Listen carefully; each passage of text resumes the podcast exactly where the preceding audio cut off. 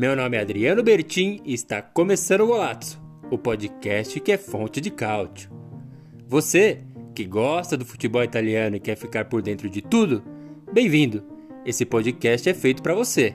Aqui vamos entregar sempre as melhores notícias, curiosidades e acontecimentos do campeonato italiano e da Azzurra. E aí, vamos nessa?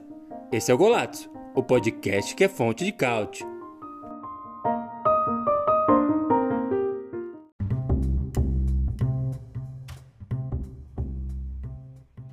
Boa, muito boa! Já entrou no ar mais uma live Fonte de Cálcio, mais um podcast do Golazzo.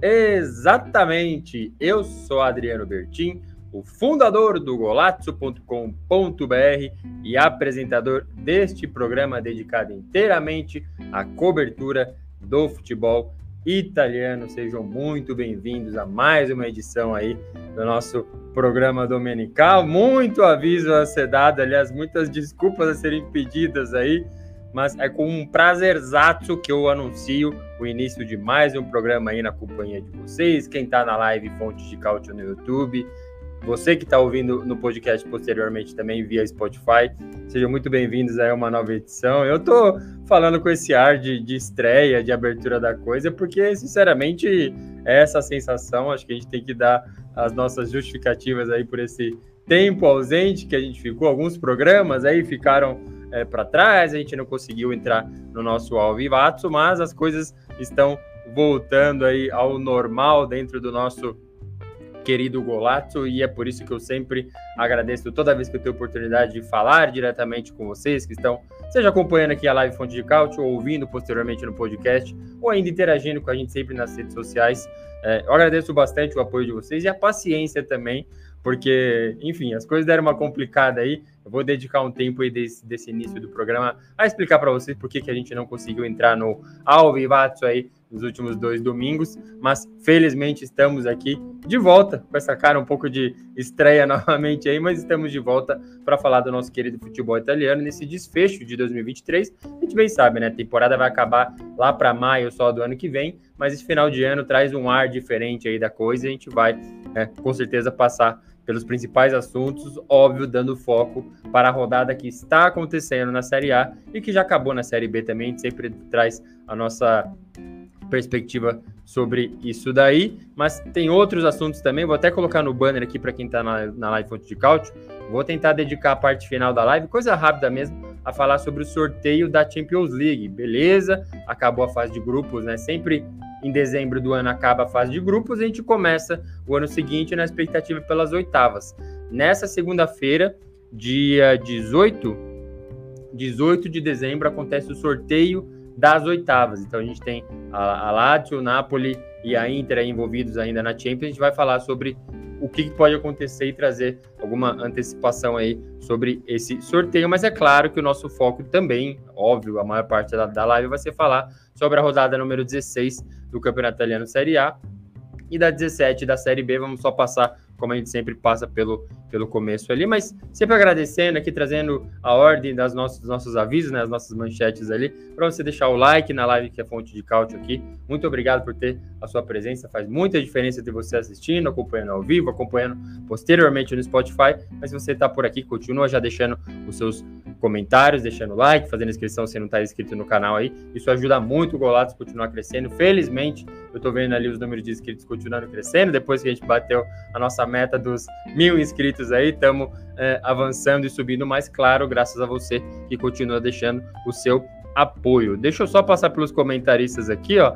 Eu vi que logo na hora que a gente já deixou a nossa é, live, né, o aviso de que a live aconteceria. O Alexandre já tinha deixado aqui. Será que o Bolonha vai mesmo para a Champions League? Acho que é um dos, dos assuntos principais dessa live aqui. É que o Bolonha deve mesmo, né, fechar a rodada aí. Deixa eu até ver quantos, quantos pontos tem a Atalanta, ó.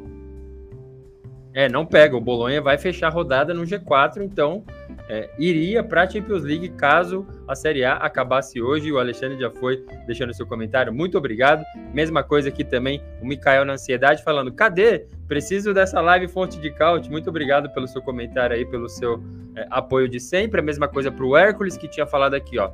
Quem vai subir para a Série A?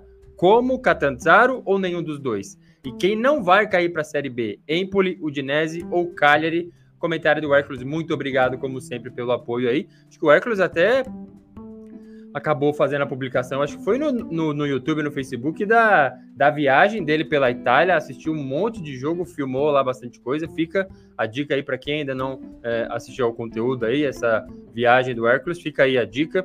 Ele é um dos grandes embaixadores do, do futebol italiano no Brasil, ele focando nesse comentário aqui sobre essa troca, né? A gente já começa a ver times mais na parte de baixo na Série A e times mais na parte de cima na Série B também. É óbvio, né? Como manda o regulamento, caem três e sobem 13. A gente vai falar um pouquinho disso também. Hércules, obrigado pelo seu comentário. Ele falou ainda: a disputa pelo troféu da atual Série A será apenas entre Inter e Juventus, com o time de Milão sendo o favorito. O Hércules acreditando que vem a segunda estrela aí para Inter, né? A, a, história da segunda estrela, para quem não sabe, a cada 10 títulos de Série A, o time ganha o direito de estampar uma estrela é, acima do seu escudo. Milan e Inter tem 19, então um dos dois, caso um dos dois vença a Série A, vai ser o primeiro a estampar a segunda estrela aí acima do seu escudo. Jorge Damasceno manda boa noite também, o Daniel Rodrigues também boa noite, muito obrigado, vocês estão sempre por aqui. O Alexandre fala, Sassuola, Berardi, preocupante, o Pinamonte é ruim. É, eu falei que o, o Pinamonte era anti-gol, uns dias atrás aí, tomei na cabeça. Ele desinvestiu a fazer gol, mas já parou de novo, né? Então, estamos alinhados aí. O Alexandre ainda fala: seria melhor contratar o Borini, que está na Série B. O Daniel Rodrigues fala: a rodada da Série A foi bem movimentada. E ele, o, o próprio Daniel fala: o Bolonha é belíssima surpresa brigando por vagas europeias na Série A. Primeiro bloco de, de comentários nossos aí. Muito obrigado é, a todo mundo que está ajudando, deixando like, deixando comentário. É muito é, prazeroso poder dialogar com vocês sobre futebol italiano nesse nosso retorno, né? Retorno. E é exatamente isso que eu gostaria de falar, porque. Deixa eu colocar aqui o banner aqui, ó. Que óbvio, o golaço está de volta e um teaser do que está por vir. Eu, felizmente, aprendi a usar melhor ali a aba comunidade do, do nosso canal no YouTube, sempre deixando é, aquela explicação, né? A gente grava o, a nossa live Fonte de Caute, faz a live no YouTube assim que acaba o último jogo do domingo da Série A. Nem sempre acaba a rodada, mas enfim, a maioria dos jogos já aconteceram, é por isso que a gente faz nesse esquema e depois transforma esse conteúdo é, no nosso podcast no Spotify.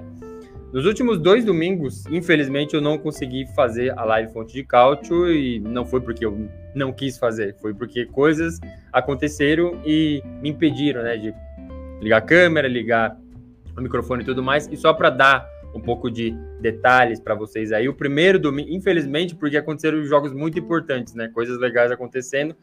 E, e aí a gente ficou um pouco para trás nesse sentido, sem os dois programas. O primeiro foi porque eu fui na CCXP, um amigo meu ganhou credenciais ali para ir para o evento. E, e, até dava tempo de regressar, mas assim, era ali fazer uma live fonte de cálcio no escuro, sem saber absolutamente nada da rodada, sabendo só os placares, mas sem detalhes, então acho que ficaria um pouco prejudicado ali, né, o programa. No seguinte, embora eu leve muito a sério isso aqui, né, seja, eu dedique muito tempo e energia para o Golato, seja no golatos.com.br, no Instagram e tudo mais, eu tenho a minha vida jurídica, né? Eu trabalho exatamente como todos vocês. E aí teve a festa da empresa, foi em Porto Alegre, eu moro em São Paulo. E aí eu fiz a viagem para lá, fui no sábado, voltei no domingo. O voo voltou no, no, horário normal, tudo bem. Novamente, eu cheguei em condições de, de, de fazer a live, no sentido de estar em tempo para isso mas em condições físicas nenhuma, assim, é bem cansativo, eu acabei chegando em casa, acho que era umas 16, aí eu dormi até as 23, assim, então, assim, peço desculpas, mas foi isso que aconteceu. No paralelo a isso, aí agora, assim, tem um pouco a ver com o Golazzo, eu não vou revelar ainda 100%, mas eu tô com um projeto que envolve até o Golazzo, só que é para médio e longo prazo. E isso tá me colocando muita da minha atenção direcionada para isso, no sentido de ver e-mail, ligação, viagem, por exemplo, eu peguei meu carro e andei 400 quilômetros aí até Juiz de Fora, é... na sexta, voltei ontem no sábado, enfim, tudo envolvendo isso. Eu estou gravando conteúdo sobre isso, a minha ideia é publicar aqui no golatos.com.br, no site e aqui no YouTube também, no Instagram, mas enfim, assim que as coisas. Eu não tô, tipo, ah, não vou contar porque não quero que, que ninguém saiba, até porque eu tô gravando exatamente para todo mundo saber. Mas, assim que eu tiver a coisa mais palpável ali, que realmente as coisas estão acontecendo, eu vou trazer para vocês. Só tô fazendo questão de comentar isso, que isso explica o motivo de, às vezes, o Instagram tá meio parado, o golatos.com.br também, às vezes vocês mandam alguma mensagem, eu não consigo ler, não tô, não tô conseguindo responder. É, esse é o, é o motivo, tá? Só, só tô querendo deixar vocês aí que acompanham é, aqui no YouTube ou no Spotify, ou seja onde for, porque que as coisas ficaram um pouco lentas exatamente nesse momento tão importante, né? Estamos em dezembro, vai virar uh, um, um, ano para o outro, vai sair o campeão de inverno, será que vai ser a Juventus, será que vai ser a Inter, enfim. Só trazendo essa explicação para vocês, mas assim que a coisa avançar um pouquinho, eu já começo a abastecer e aí as coisas voltam naquela loucura que é publicação é, diária no Instagram, no golatos.com.br também, só para vocês estarem por dentro, beleza? Então, é só esse aviso aí. Estamos de volta, a gente deve seguir assim pelo menos até o final do ano aí. Por falar em final do ano, aqui a nossa próxima manchete aqui fala o seguinte, ó, Natal e Ano Novo do futebol italiano, porque eu mesmo fui um dos que desinformou aí nos últimos programas. Tava até falando em pausa, ah, pausa para festas, agora não tem mais Champions League vai ser só Série A e Copa Itália. Não vai ter pausa coisa nenhuma. Então eu tava checando as datas ali, eu faço questão de trazer para vocês, para vocês se programarem aí no seu final de ano de futebol italiano. A Série A, quando vai ter jogo da Série A? Não é só nesses dias, mas entenda que é nesse intervalo. Então, por exemplo, Série A vai ter no dia 23 de dezembro, e aí vai ter no dia 22 também, mas 23 é o grosso. No dia 30 de dezembro também, ou seja, não vai ter pausa para festa nenhuma. Então, jogo no dia 23, Natal, beleza, volta a treinar, joga no dia 30 e no dia 5 de janeiro já tem jogo de novo. Então, assim, não tem pausa na Série A. É um intervalo que, assim, a gente já está mais do que acostumado com jogos acontecendo nessas datas. Então, novamente, Série A. Jogos no dia 23 de dezembro, no dia 30 de dezembro e dia 5 de janeiro. Beleza? Na Série B, Jogos dia 23 de dezembro também, véspera de Natal. Dia 26 de dezembro, logo na sequência do Natal. E depois só no dia 12 de janeiro. Então, assim, ao contrário da Série A, que praticamente não para, a Série B faz uma corrida de jogos durante o Natal, mas depois para para o Ano Novo. Então, essa é a única diferença. Eu só estou fazendo questão de trazer para vocês, para vocês se programarem. Eu sei que, beleza, acabou até o futebol brasileiro, não tem mais nada passando, a gente vai lá pro Natal, come pra caramba, não tem nada para ver na TV. Vai ter coisa para ver na TV, sim. Seja no Natal, não exatamente ali é, depois de cear, no dia 25 e tal, mas, por exemplo, dia 26 tem jogo de Série B, dia 23 tem jogo de Série A. Então, assim, vai ter coisa para a gente assistir e comentar também é, durante as festas de final de ano. Beleza? Só passando esse recado para vocês aí, antes da gente avançar. Deixa eu beber minha água aqui, porque dessa vez eu tô no solo, né? Para quem não está acompanhando com imagens, né? Eu obviamente estou falando durante todo esse tempo que eu estou sozinho. O André Moreira, o repórter internacional enviado especial lá do Canadá, tá com uma programação de, de casado dele lá no Canadá. Aliás, o André tem novidade importante, ele tá com o canal dele. Quando ele estiver aqui, na próxima live, eu faço o anúncio correto e vai todo mundo seguir lá o, o, o canal dele, se, se inscrever, assistir as coisas que ele está postando. Mas daqui a pouco eu falo, aliás, no próximo programa eu falo exatamente o que está acontecendo, beleza? Vamos só passar então pela Série B. Rodada 17 da Série B já acabou. Para quem está aqui na live Fonte de Cálcio, eu vou colocar os resultados aí na tela, ó. Tirar o banner. Então, falando aqui dos resultados, a gente teve Spezia 1 a 0 no Bari, para mim meio surpresa. O Bari não tá com aquela campanha, tá? De, de, de, playoff, que não subiu por um segundo no jogo contra o Cagliari na temporada passada. O Spezia, que até ontem estava na Série A, tá brigando para não cair para a Série C. Isso aqui é uma loucura, mas é normal. É, a gente viu o Crotone passando por isso, vários outros times estavam jogando Série A, joga uma, duas, três temporadas, cai para a Série B, depois já cai para a Série C. O Spezia está tá nessa posição e até sur surpreende essa vitória contra o Bari. O Brecha venceu como, como também lá em cima, tá, tá na terceira posição, a gente já, já vai colocar a classificação aí. Ferrari Pissaló venceu a Cremonese, Cremonese brigando por playoff também, Ferrari Pissaló na última colocação. Venceu o jogo super improvável aí também. Aliás, os, os líderes não venceram é, nessa rodada. Modena 1 um, com, com Titadella, Reggiana 1, um, Sampdoria 2. Sampdoria também se recuperando, foi, foi até um encontro legal, né? Alessandro Nesta treinando a Reggiana e a Sampdoria treinada pelo Pirlo. Pirlo começou naquela quase sendo demitido, menos dois pontos pela punição na temporada passada, já está lá na décima colocação a Samp. Vamos ver se sobe. Venezia, um dos líderes que não venceu, também perdeu em casa para o Studio Tirol. Ascoli 1x0 no Catanzaro. Cosenza 0x0 com o Parma. Palermo 3x2 no Pisa. E o Leco 2, Ternana 3. Esse último jogo, Leco 2, Ternana 3, tem um vídeo no perfil da Série B na, no Instagram com o resumo do jogo. Foi uma loucura. Depois assistam é, Jogatsu, Leco e Ternana. E aí na classificação, vou colocar aqui na tela também, para quem está na fonte de cálcio, tá lá o Parma na liderança, seguido do Venezia e como esses três não venceram na rodada, o Parma pelo menos não perdeu, empatou, segue líder aí, é, seguido do Venezia. Hoje os dois subiriam de forma automática. No playoffs ficariam como Catanzaro, Cremonese, Titadella, Palermo e Modena.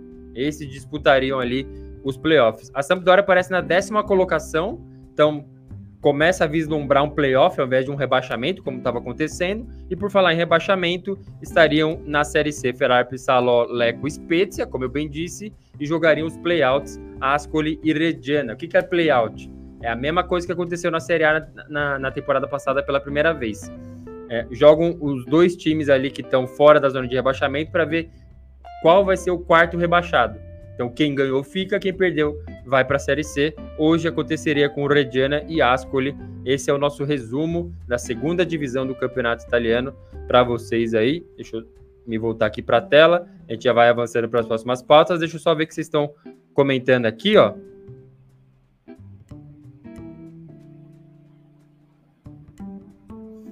O Francisco tinha falado, Látio sem culhão, desceu a letra aqui, hein? Caramba, que, que porrada, chegou chegando. Obrigado pelo seu comentário, Francisco. Ele fala aqui, ó, começou bem. Aí a Inter só come pelas beiradas até chegar ao ponto de poder ter feito quatro gols no mínimo. Resumiu bem a partida aqui, um dos destaques dessa rodada, Lazio versus Inter no Estádio Olímpico. A Inter passou o caminhão por cima. O Alexandre fala aqui, ó, Thiago Mota já tinha livrado o Spezia do rebaixamento na temporada 21-22. E agora no Bolonha, com o atacante ex-Bayer, tá falando do, do Zirkzee, está fazendo um excelente trabalho, muito ofensivo e legal de ver. Vamos falar bastante disso daí. Eu, sobretudo, tenho que fazer comentários pesados e desculposos aqui sobre isso daí. O Fernando manda aqui, ó, boa noite, ragazzi, muito obrigado pela sua presença. O Alexandre fala, ó, depois do brasileiro se queixa que não dá tempo de recuperar e treinar. Na Itália e na Inglaterra não parece tão diferente. É um pouquinho diferente, tá? Isso aqui eu eu, eu costumo advogar em, em sentido aí para os brasileiros, porque esses jogos em sequência são muito, muito exceção. Normalmente é ou vai jogar no meio de semana em Liga da Europa ou Copa, a Copa Itália, né? E só os jogos em meio de semana, eles são tão atípicos que quando sorteia o calendário, os jornais italianos fazem um puta barulho. Falam, ó, os jogos de meio de semana serão esses aqui. Assim, é tão atípico que vira uma baita notícia. Então, assim, não é tão comum acontecer, claro, vai acontecer agora no Natal, em algumas outras datas, mas assim, o Bolonha, por exemplo, que tá na. Tá, tava disputando a Copa Itália, acho que ainda tá. Ou pega um, um Hellas Verona, que tava também. Vai jogar só de final de semana, não, não tá envolvido com competição da Europa, vai ser só esse o calendário do time mesmo, entendeu? Mas entendo, entendo a comparação, acho que é, tem certa legitimidade, mas ainda dou mais razão, assim, é, para esse, esse, calendário europeu e tudo mais, porque jogar em meio de semana é super exceção e não à toa eles fazem, assim, treinador reclama pra caramba, Mourinho e tudo mais, próprio Sarri. É, eu só acho que eles deveriam ter um outro panorama, né? De, de que olha como realmente acontece é, no Brasil. Eu acho que sim, dava para ter um pouquinho mais de, de jogos aos, aos meio de semana aí na Itália, mas enfim, acho que é um papo para um, um, outro vídeo. O Alexandre fala aqui, a Sampdoria está melhorando, talvez alcance a oitava posição para os playoffs, é verdade. O Jorge Damasceno fala, a Sampdoria reagiu, vai buscar playoffs. A galera tá animada aqui, hein? O Hércules fala, na entrada da pequena área, Vlahovic desperdiçou. Ah, ele já tá falando aqui, ó, de Juventus e, e Genoa, o primeiro jogo que a gente vai comentar. Aí ele fala, ó, já não vem sendo uma surpresa observar a dificuldade que o Sérvio vem enfrentando para balançar as redes. Eu vou focar nesse comentário, viu, Hércules? Já era a minha ideia, vou falar. Jorge Damasceno fala aqui, ó, o Santos cogitou contratar o Totti e ele aceitaria para qual função? Para jogador, né? Para vestir a 10 ali do, do Santos. Tava sabendo dessa não, bicho. Tá louco. E o Alexandre fala, Simone Zago é um excelente treinador. Talvez o melhor do, do campeonato italiano. Claro que é fácil falar porque ele tá na primeira posição. Né? Mas a gente começa falando então desse Genoa 1, Juventus 1. E eu, a nossa manchete diz aqui, ó, o quão no telhado está a zebra da Juventus. E o que, que a gente quer dizer com isso? A Juventus é de fato o único time capaz de roubar o título da Inter nesse momento. Assim, vai virar o ano, muita coisa vai acontecer. Eu acho que o Milan pode chegar também, o, o Napoli também. Assim, coisas podem acontecer com certeza, mas a gente trabalha com a nossa realidade do momento, que é uma Juventus com 37 pontos. Estava um atrás só da Inter, dois atrás, claro. Agora foi para para quatro pontos, porque empatou com o Genoa e a Inter venceu a Lazio. Mas assim, mesmo jogando contra o Napoli em casa, ou contra a Inter em casa, é, contra o Napoli foi vitória, contra a Inter foi um empate no, no Derby de Itália, valendo a liderança da Série A, a Juventus foi bem. Então, assim, é por isso que normalmente o nosso ditado fala ah, é um elefante no telhado, uma vaca no telhado, não sei tipo, exatamente qual é o, o animal. Eu preferi colocar a zebra, porque é o mascote da Juventus, e a gente assiste aos jogos e esse Juventus contra o Genoa, ou, ou mesmo outros assim, e fica cada vez mais difícil de, de acreditar que isso está acontecendo. Eu mesmo, assim, embora eu tenha previsto ou apostado, acho que apostar é a palavra melhor, que isso aconteceria, que uma Juventus sem compromissos na Europa, sem passar vergonha sendo eliminada de Champions, Europa e até Conference League, que vinha acontecendo com certa frequência, e só tá e eu não estou falando isso no sentido positivo, porque só está sendo poupada dessa suposta ou possível, provável vergonha por causa do escândalo lá da, da fraude contábil, por viver essa situação, ela poderia se concentrar exclusivamente na Copa Itália e na Série A, coisa que eu nem lembro a última vez que aconteceu. E um time é, tão zebra no telhado se beneficiaria muito dessa condição. Eu só não sabia que ia ser tão assim. Nas minhas apostas seriam é, Juventus dentro do G4. Era isso que eu tinha tentado imaginar. Eu ia colocar ali Napoli e Inter brigando por, por título, acho que foi essa minha aposta no início da, da temporada. Atalanta, Juventus e Milan brigando por, por G4. Era essa a minha, a minha aposta antes, bem antes da janela se, sequer fechar. Mas beleza, tá, tá acontecendo ainda mais que isso. Só que a gente assiste a Juventus jogar, e vamos usar o comentário do Hércules aqui sobre o Vlahovic, não dá para acreditar que esse time simplesmente não perde. Tá, beleza, pegou, tipo, um, os outros times aí, ó, que nem venceu o Cagliari, 2 a 1 sofrido em casa, aí empatou com a, com a Inter, venceu o Monza, venceu o Napoli, agora empatou com o Genoa. Assim, é, não dá para imaginar que esse time, ó, perdeu uma vez só no campeonato. Dá para acreditar?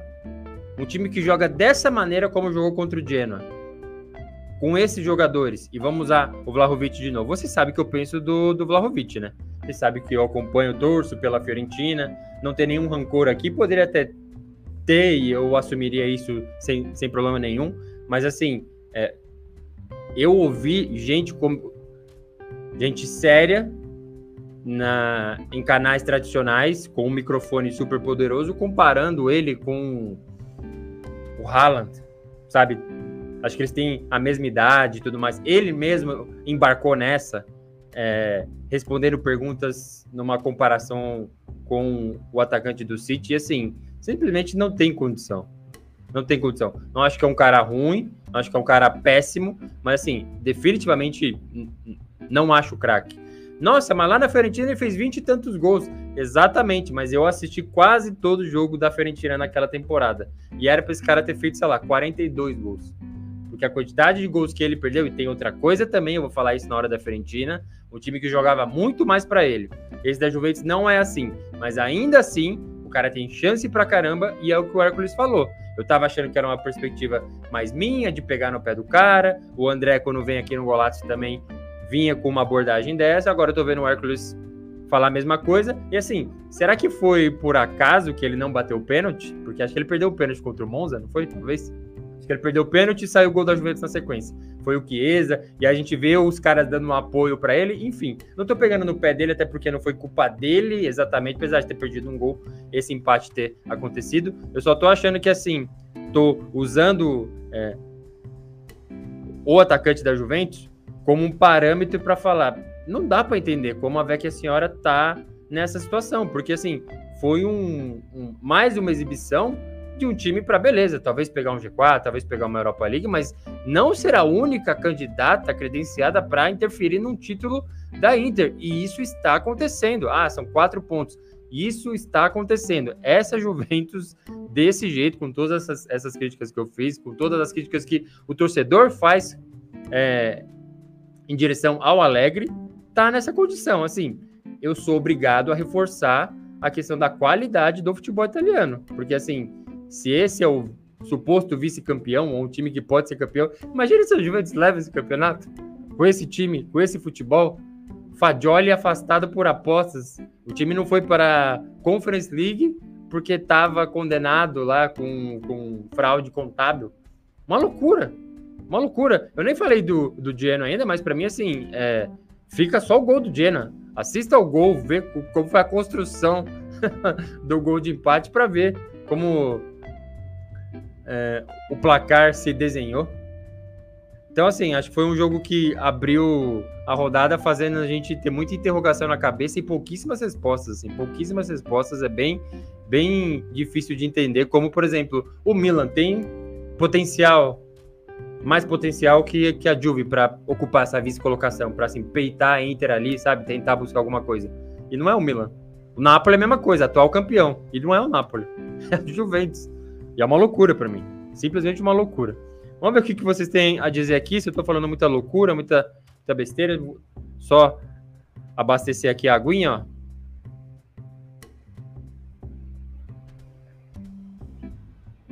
O Alexandre mandando um comentário sobre os jogos. O, o Daniel fala aqui, ó, o Genoa tá bem competitivo contra os grandes da Itália.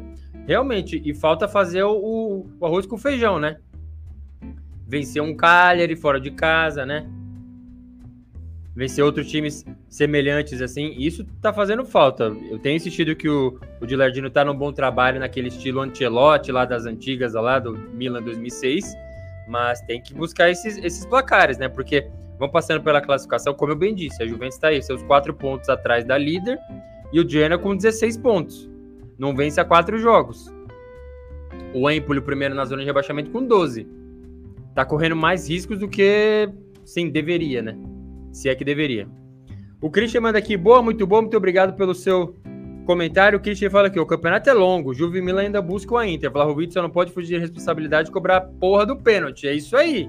Então, assim, eu sei, eu pego mais no pé do que os outros e tudo mais, mas assim, ficou explícito, né? Que ele, ele não sei se ele tinha perdido o gol já, mas não foi pro pênalti, o Chiesa fez e deu um puta de um abraço nele, apontando assim, ah, você é o cara, você é o cara, então assim, é, é o bomber titular da Juventus e tudo mais, tem que é, cumprir a responsabilidade, concordo contigo. O Alexandre fala aqui, ó, Juve roubar o título disso, ele sabe bem, sempre ácido aqui. O Mikael fala aqui, ó, finalmente 1x0 do Alegre acabou. Tava na cara que a Juventus ia tropeçar. Gatti artilheiro, aí não dá. Tô falando do zagueiro da Juve aqui salvando a Juventus é, rodada após rodada. O Daniel fala aqui, a Juventus só tem o campeonato italiano, não joga bem, mas é eficiente para ganhar os jogos. Será que vai ser suficiente para brigar pelo Scudetto? Já é suficiente, assim. É... Eu ainda acho que o, o Milan pode, sabe, caminhar bem, vira o ano, faz o Pioli comer o panetone, fica no cargo e tudo mais, beleza. Vou falar bastante do Milan nessa rodada. Aliás, eu vou passar mais rápido, tá? Por, por outros placares, para poder focar, porque esse era um jogo que eu queria falar bastante. Eu vou falar de outros também. Então, eu acho que tem chance. Só acho que a Juventus vencer esse, esse campeonato italiano, aí vocês vão ser obrigados a concordar comigo sobre aquela questão da qualidade, assim, porque, nossa, é bem difícil, bicho, bem difícil. Daniel Rodrigues fala: a Juventus ainda quer vender o Vlahovic? Eu não lembro de querer vender, mas eu lembro que ela surfava na onda de: ah, o Bayern quer o Vlahovic. Ah, o, o City quer o Vlahovic. Eu não queria, né? Sei lá, alguém da Premier League e tal. Eu acho que se chegar alguma proposta assim, acho que deve vender. Por exemplo, pergunta para vocês aqui, refletir até quiser é, comentar aí. Você precisa vender um. Você vende o Vlahovic ou o Chiesa hoje? Eu não vou responder. Respondam vocês. Pense aí e respondam. O que, que a Juventus faria nessa situação? Tem que vender um dos dois. Vende o Vlahovic ou vende o Chiesa? O Alexandre fala que a Viola jogava para ele, agora ele precisa jogar para a Juve, exatamente. Jorge Damasceno fala que a Juventus Botafogo nem chegou para liderar, calma caramba, ainda. Baita referência. O Daniel fala que o Alegre tem uma Juventus mais fraca, que ele já pegou, tá tirando leite de pedra, e concordo 100%, 100%. Ele é chato, ele é calvo, ele, sabe, cria um ferrolho louco lá, mas assim, mérito total dele. Eu não sei se outro técnico conseguiria fazer isso com a Juventus, total. E o Luiz Paulo fala aqui, ó, acho que jogar com o Genoa lá não é tão simples. O Alegre colabora em fazer 1 a 0 e não jogar mais. Sim. Concordo também contigo. Era um jogo assim, eu tava vendo esse jogo, aliás, antes assim na semana, né, escrevendo texto sobre a rodada como ia ser, falava, putz, eu acho que a Juventus não vence esse jogo. E quando fez 1 a 0, eu falei, putz, estava errado. Mas enfim, acabou acontecendo. E o Hércules fala aqui, ó, o Monstro tirou dois pontos da Juve e deu um para a sua equipe. Quem achou que o time de Turim conseguiria os três pontos facilmente se enganou. Muitos Nerazzurri estão felizes. Será que o Monstro fica na janela de inverno? Isso aí vai, vai machucar bastante time, viu? Acho que o Monstro no Genoa e o Zirkzee no Bolonha, acho que são Genoa e Bolonha são os dois Rossobu que mais devem se preocupar com essa janela aí, viu? Sendo bem sincero. Mas vamos lá, falei bastante desse jogo aí, a gente tem que avançar, muita coisa para falar aqui. A gente vai para leite Frosinone, passando bem rápido por isso aqui, tá? Eu nem abasteci minha água aqui. O leite, nossa, eu coloquei até o placar errado aqui, ó. Peço perdão. Olha eu dando, dando vitória pro Frosinone aqui. Que vacilo. Tá louco? Caiu no Via del Mar e não tem quem pare, bicho. Nossa, já tava colocando uma vitória pro Frosinone aqui. Desculpas, mas não. Leite 2 a 1 em cima do Frosinone. Turati serve dois frangatsu e cai no Via del Mare. Se você ainda não viu os melhores momentos dessa partida, deixo o convite para você assistir, porque sim, o Turati é o nosso xodó aqui no Golazzo. Desde aquela história da blasfêmia, aliás, para quem não sabe, tem lá no nosso Instagram, tá pinado lá no feed é o, é o primeiro vídeo. Ainda não assistiu, lá esse, esse corte, que é eu explicando por que, que o Turati pegou a suspensão de um jogo. O cara ofendeu Deus, falou uma expressão lá, ofendendo Deus e tomou uma punição por blasfêmia. A gente tem isso no campeonato italiano. E, enfim, baita figuraça. E, e desde então passei a acompanhar um pouquinho mais o Turati. O cara, assim, é um baita de um goleiro. Só que, porra, dois frangatos, né? Acho que o Frosinone foi até bem nessa partida aí, mas, mas não deu, né? Caiu no Via del não tem quem pare. Ele errou na saída de bola, tocando ali, e aí quando a bola chegou chutando para ele, tomou um frangato. E no minuto final também lá, deixa eu ver no, em qual minuto exatamente foi, aos 89, ó, o cara chutou de longe e ele aceitou, enfim, sinto muito aí para o, o Turati e nós, né, que admiramos muito o goleiro do Frosinone, caiu no Via del Mare, não tem quem pare. Novamente, já tinha feito meu pedido de desculpas públicos aqui ao, ao senhor da Versa aí, que está comandando o, o Leite. Para mim, já estava condenado ao rebaixamento muito antes ali de é, começar a temporada. E se a gente olha a tabela hoje, ó, tá o Leite lá na 12 colocação e o Frosinone uma posição atrás na 13 terceira para mim, tanto da Versa quanto de Francesco já estão fazendo trabalhos excelentes, ainda que caio, ainda que dê merda e tudo mais. Eu não esperava que isso fosse acontecer. Para mim, o trabalho tá, tá bem acima do que eu esperava. Então, acho que esse vai ser meu comentário sobre esse jogo aí, ó. Deixa eu ver o que vocês estão falando aqui. O Daniel Rodrigues fala aqui, ó, o Vlahovic depois da pubalgia piorou, não consegue ter sequência.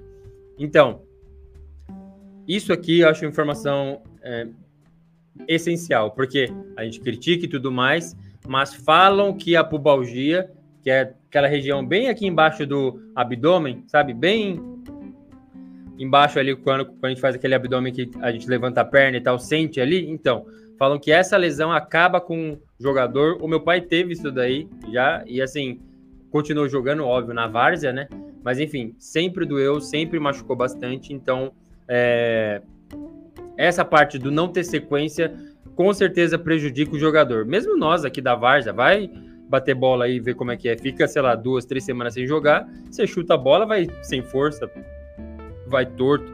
Então seria esse o motivo dele estar perdendo os gols que está perdendo? Enfim, eu acho que pode ser, então acho que é bom salientar, fazer essa observação. Obrigado, Daniel. O Alexandre celebrando o gol de monstro aqui. O Hércules fala aqui, ó, no gol do Ramadani, teve falha do Turati? o Turati foi pior em campo? Foi pior em campo, assim, o time perdeu por, por culpa dele não perdeu outros jogos por é, mérito dele, mas esse perdeu por culpa dele, assim. Acho que o primeiro diz muito, né? Ele erra o passe, fica nervoso e quando vem um chute ali no pé da trave ele toma o gol e esse, segundo, esse segundo também, acho que é isso aí. O Badico já antecipa falando que o Sanabria fez um golaço ontem, pena que foi anulado. Puta, já tá dando spoiler aqui, hein, bicho? Puta merda, esse seria, acho que o gol do ano, assim, do, do campeonato italiano. O Daniel falando que o Leite se ganha todos os jogos em casa já dá para ajudar a se salvar do rebaixamento. Deve se salvar, né? Ele fala ainda que o Caio Jorge fez seu primeiro gol na Europa. Ele é da Juve ainda, né? Tá só emprestado pro Frosinone, bateu o pênalti e fez. E o Alexandre fala, pro Bagia foi o que acabou com a carreira do Gustavo Kircher, não foi? Acho que sim, no tênis, né? E o Kaká também teve isso, viu? Assim, não acabou com a carreira, mas o desempenho do cara baixa. E aí, às vezes, ele sente aquela dor de novo, ele tem que ficar um tempo parado, e é o que o Daniel falou aqui, se o cara fica parado quando volta, volta perdendo gol, volta sem a mesma velocidade, então é uma lesão do, dos diabos, assim, essa daí, né? Realmente. Uma pena. Vamos, vamos acompanhar mais aí de perto o Vlahovic para ver se é, ele, pelo menos na sequência, ele continua aí é, desempenhando um pouquinho melhor do que está acontecendo, porque simplesmente não está entregando. A gente passa aqui para um dos jogos importantes que eu queria falar, que é esse Napoli 2 a 1 no Cagliari. A nossa manchete diz aqui, ó, o saldo de Matsari até aqui. Aliás, o saldo de Matsari até aqui e o resumo dos Azzurri em Osimen e Kivara. O que, que eu estou querendo dizer aqui? Primeiro, a pergunta para reflexão: valeu a pena trazer Walter Mazzari no lugar de Rudi Garcia? Vamos pegar os últimos jogos do Napoli aí, ó.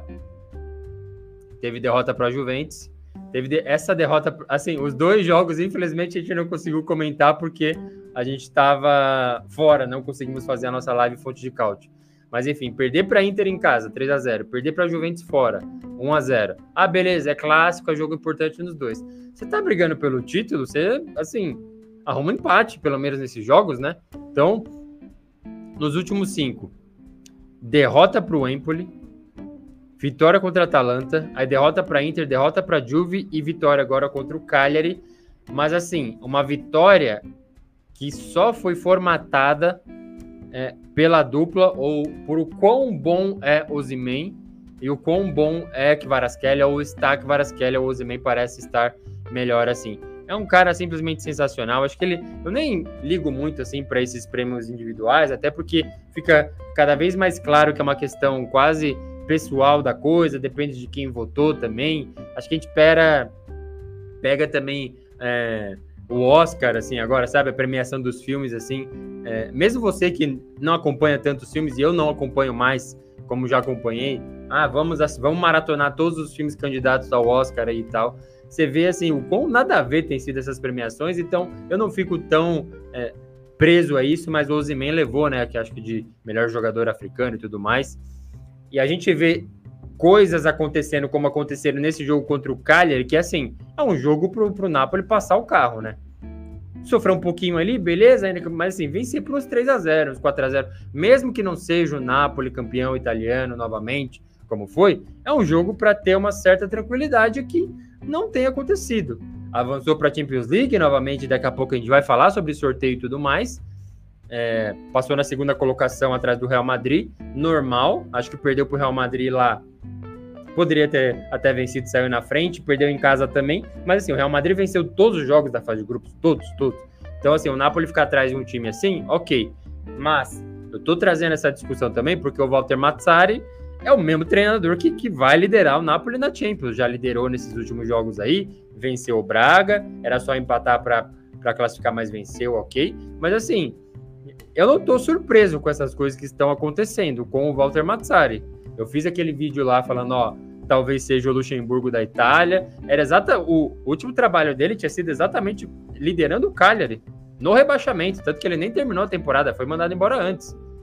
E assim, traz esse cara por causa de um passado virtuoso de 10 anos atrás, que ele tinha Cavani, Ramsik, é, enfim, um monte de cara bom lá e tudo mais. Não, assim, tava longe de ser o meu nome ideal pro Napoli, mas trouxeram por alguma nostalgia aí, sei lá o que foi. E eu não tô surpreso, assim. Acho que qual que é o saldo do Mazzari? O saldo do Mazzari é o saldo do Mazzari. Acho que qualquer coisa acima, assim, e no sentido de avançar em Champions League, título de Champions League, título de Série A. Apesar de eu ter dito que o Napoli pode avançar e chegar ali, mas assim, acredito muito, muito mais no Milan, sendo bem sincero. É, qualquer coisa assim, acima disso, eu tô muito surpreso. Vai ter a Supercopa da Itália, acho que aí pode sair coisa boa pro Napoli, porque assim, tá uma zona, né? Supercopa da Itália. O que é Supercopa da Itália? É o título entre o campeão italiano e o campeão da Copa Itália da temporada passada. Era assim, mudaram completamente o regulamento. Agora é um quadrangular que vai levar os vices também. Então entra é, Napoli e Lazio, campeão e vice da Série A, e Inter e Fiorentina, campeão e vice da Copa Itália, vai fazer um quadrangular lá na Arábia Saudita, vender os direitos por quatro temporadas aí para acontecer lá. Só que o, os árabes lá falaram assim: ó, vamos mudar a Supercopa da Itália para março, porque não vai rolar em janeiro, tá? É um mês ruim pra gente aqui, a gente não vai conseguir chamar muita atenção. Aí a Lega falou: negativo, data tá marcada, tem que acontecer. Então, assim, nesse quadrangular talvez possa sair alguma coisa para o Napoli. Vai jogar a Copa Itália agora, acho que contra o Frosinone, né? Faz a sua estreia nas oitavas. Talvez aconteça alguma coisa, mas o saldo Mazzari, para mim, é Osimen e Kvaratskhelia inspirados, coisa vai rolar. Porque se você não assistiu ainda, assista os melhores momentos, veja o gol da vitória. Assim, Pavoletti de novo empatando o jogo, né? Pavoletti tá fazendo gol de virada, gol de empate pelo, pelo Cagliari de maneira constante. Deixa eu ver até a minutagem do gol que ele marcou aqui, ó. Cadê? Foi aos 72, ó. E ele mesmo deu uma entrevista aí, né? Falou que ele, é, ele tem a perna trocada, mas às vezes no minuto final de alguns jogos ele vira o Van Basten. E fez de novo o gol de empate, já ia, assim, executar aquela tragédia para o Napoli. Aí o Ozyman fez uma jogada sensacional. A zaguinha do Cagliari também, beleza, mérito do Ozyman e tudo mais, mas assim, que zaguinha sem vergonha, né? Ele fez ali embaixadinha ali com o joelho, aí brigou com a bola, deu de letra, conseguiu cruzar e que o Varascara deu uma paulada pro gol e salvou aí, deu a vitória. É, eu acho que é isso, assim, pega esses dois inspirados e não tem acontecido muito. O Ozyman acho que sim, apesar de de toda a polêmica lá, o, o, o perfil do Napoli zoando ele no, no TikTok e tudo mais, enfim, acho que é, é, um cara que se entrega sempre, então parece que o resumo do Napoli com o Mazzari é o Zimen que Varaskelia rendendo, maravilha, alguma coisa vai sair aqui, mas é isso, sofrendo até para ganhar é, do Cagliari, coisa que para mim não deveria acontecer, tá? Não, não acho nada normal, não sei se é, alguém acha isso. Vamos ver os, os, os comentaristas aqui, ó.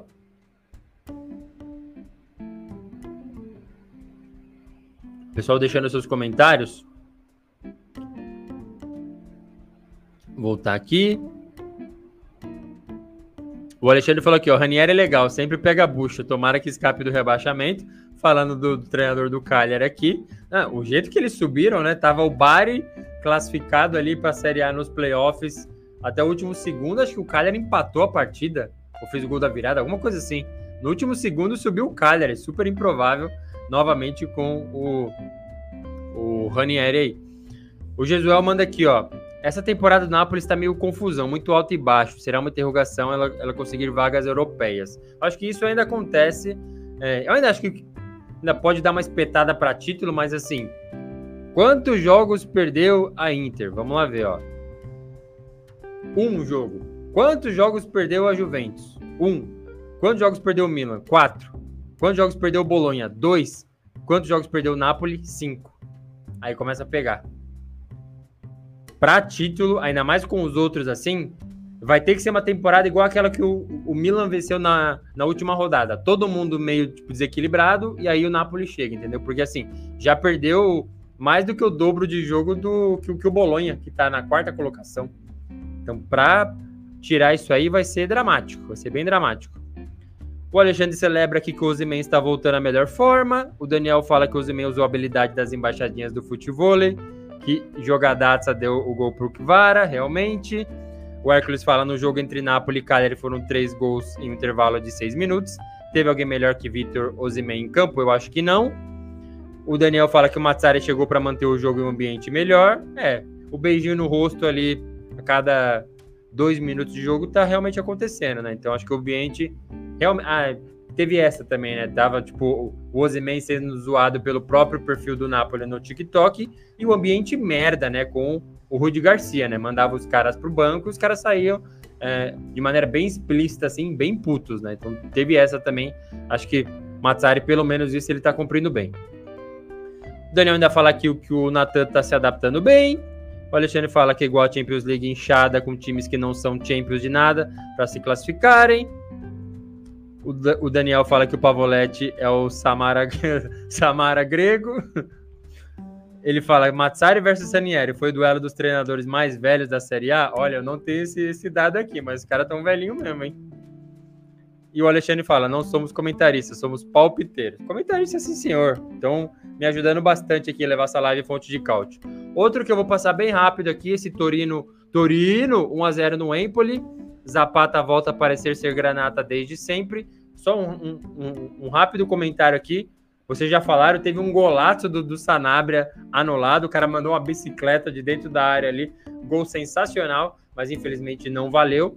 Mas os melhores momentos de é, Torino 1x0 no Empoli tem esse gol. E tão importante quanto tem o gol do Zapata, né? Que eu fico feliz pelo, pelo Zapata, assim, um cara que eu sempre gostei. Acho que até a temporada passada no Fantacalcio eu colocava ele no meu time de maneira constante. Ele parecia ser um cara gente boa.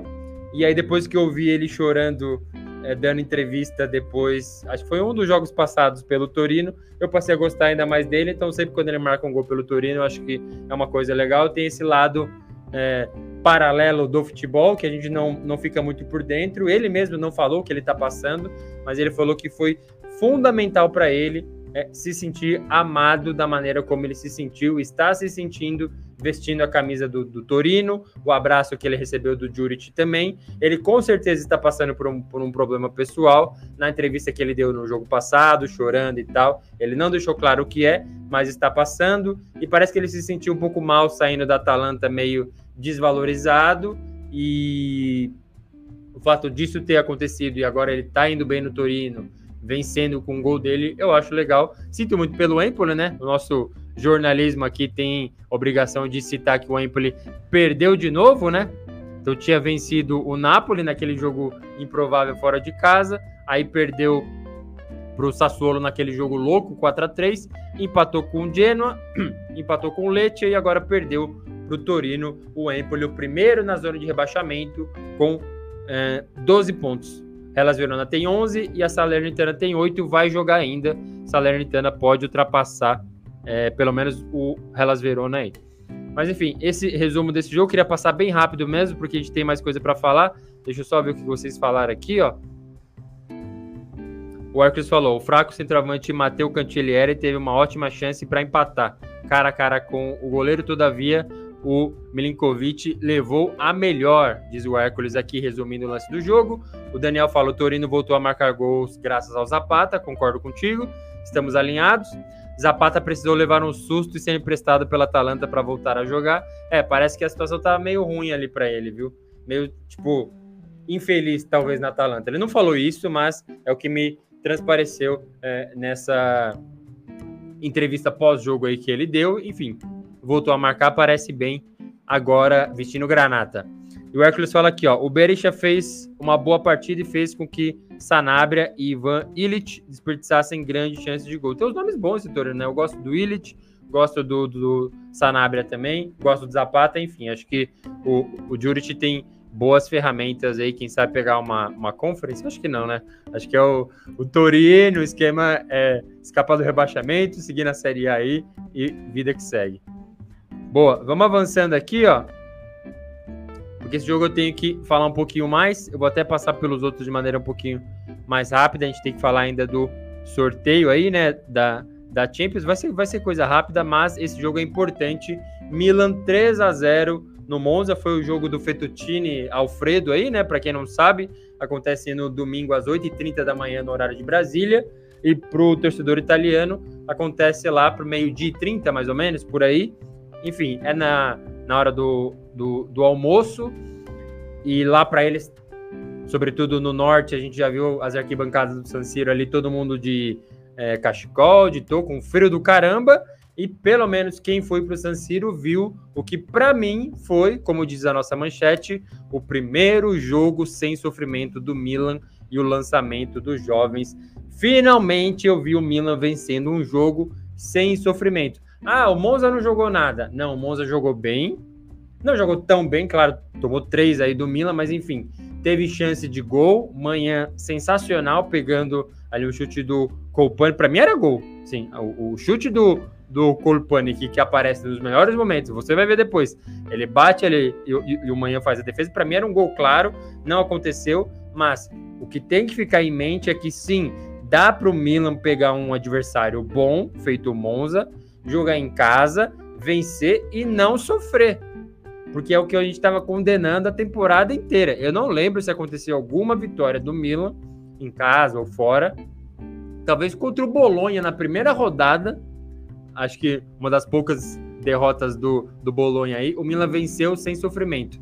Sim, fica o lado ruim da coisa, por quê? Porque dá para cobrar o Pioli para esse time jogar desfalcado, o Rafael Leão não jogando bem, dá para tudo isso acontecer e o Milan vencer sem fazer o torcedor sofrer num domingo no almoço.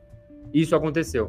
Então, assim, acho que fica o lado bom disso para mim, de que beleza, o Rossoneiro, mesmo com essas peças, eu acho que tem que contratar ainda, tem mais coisas para fazer.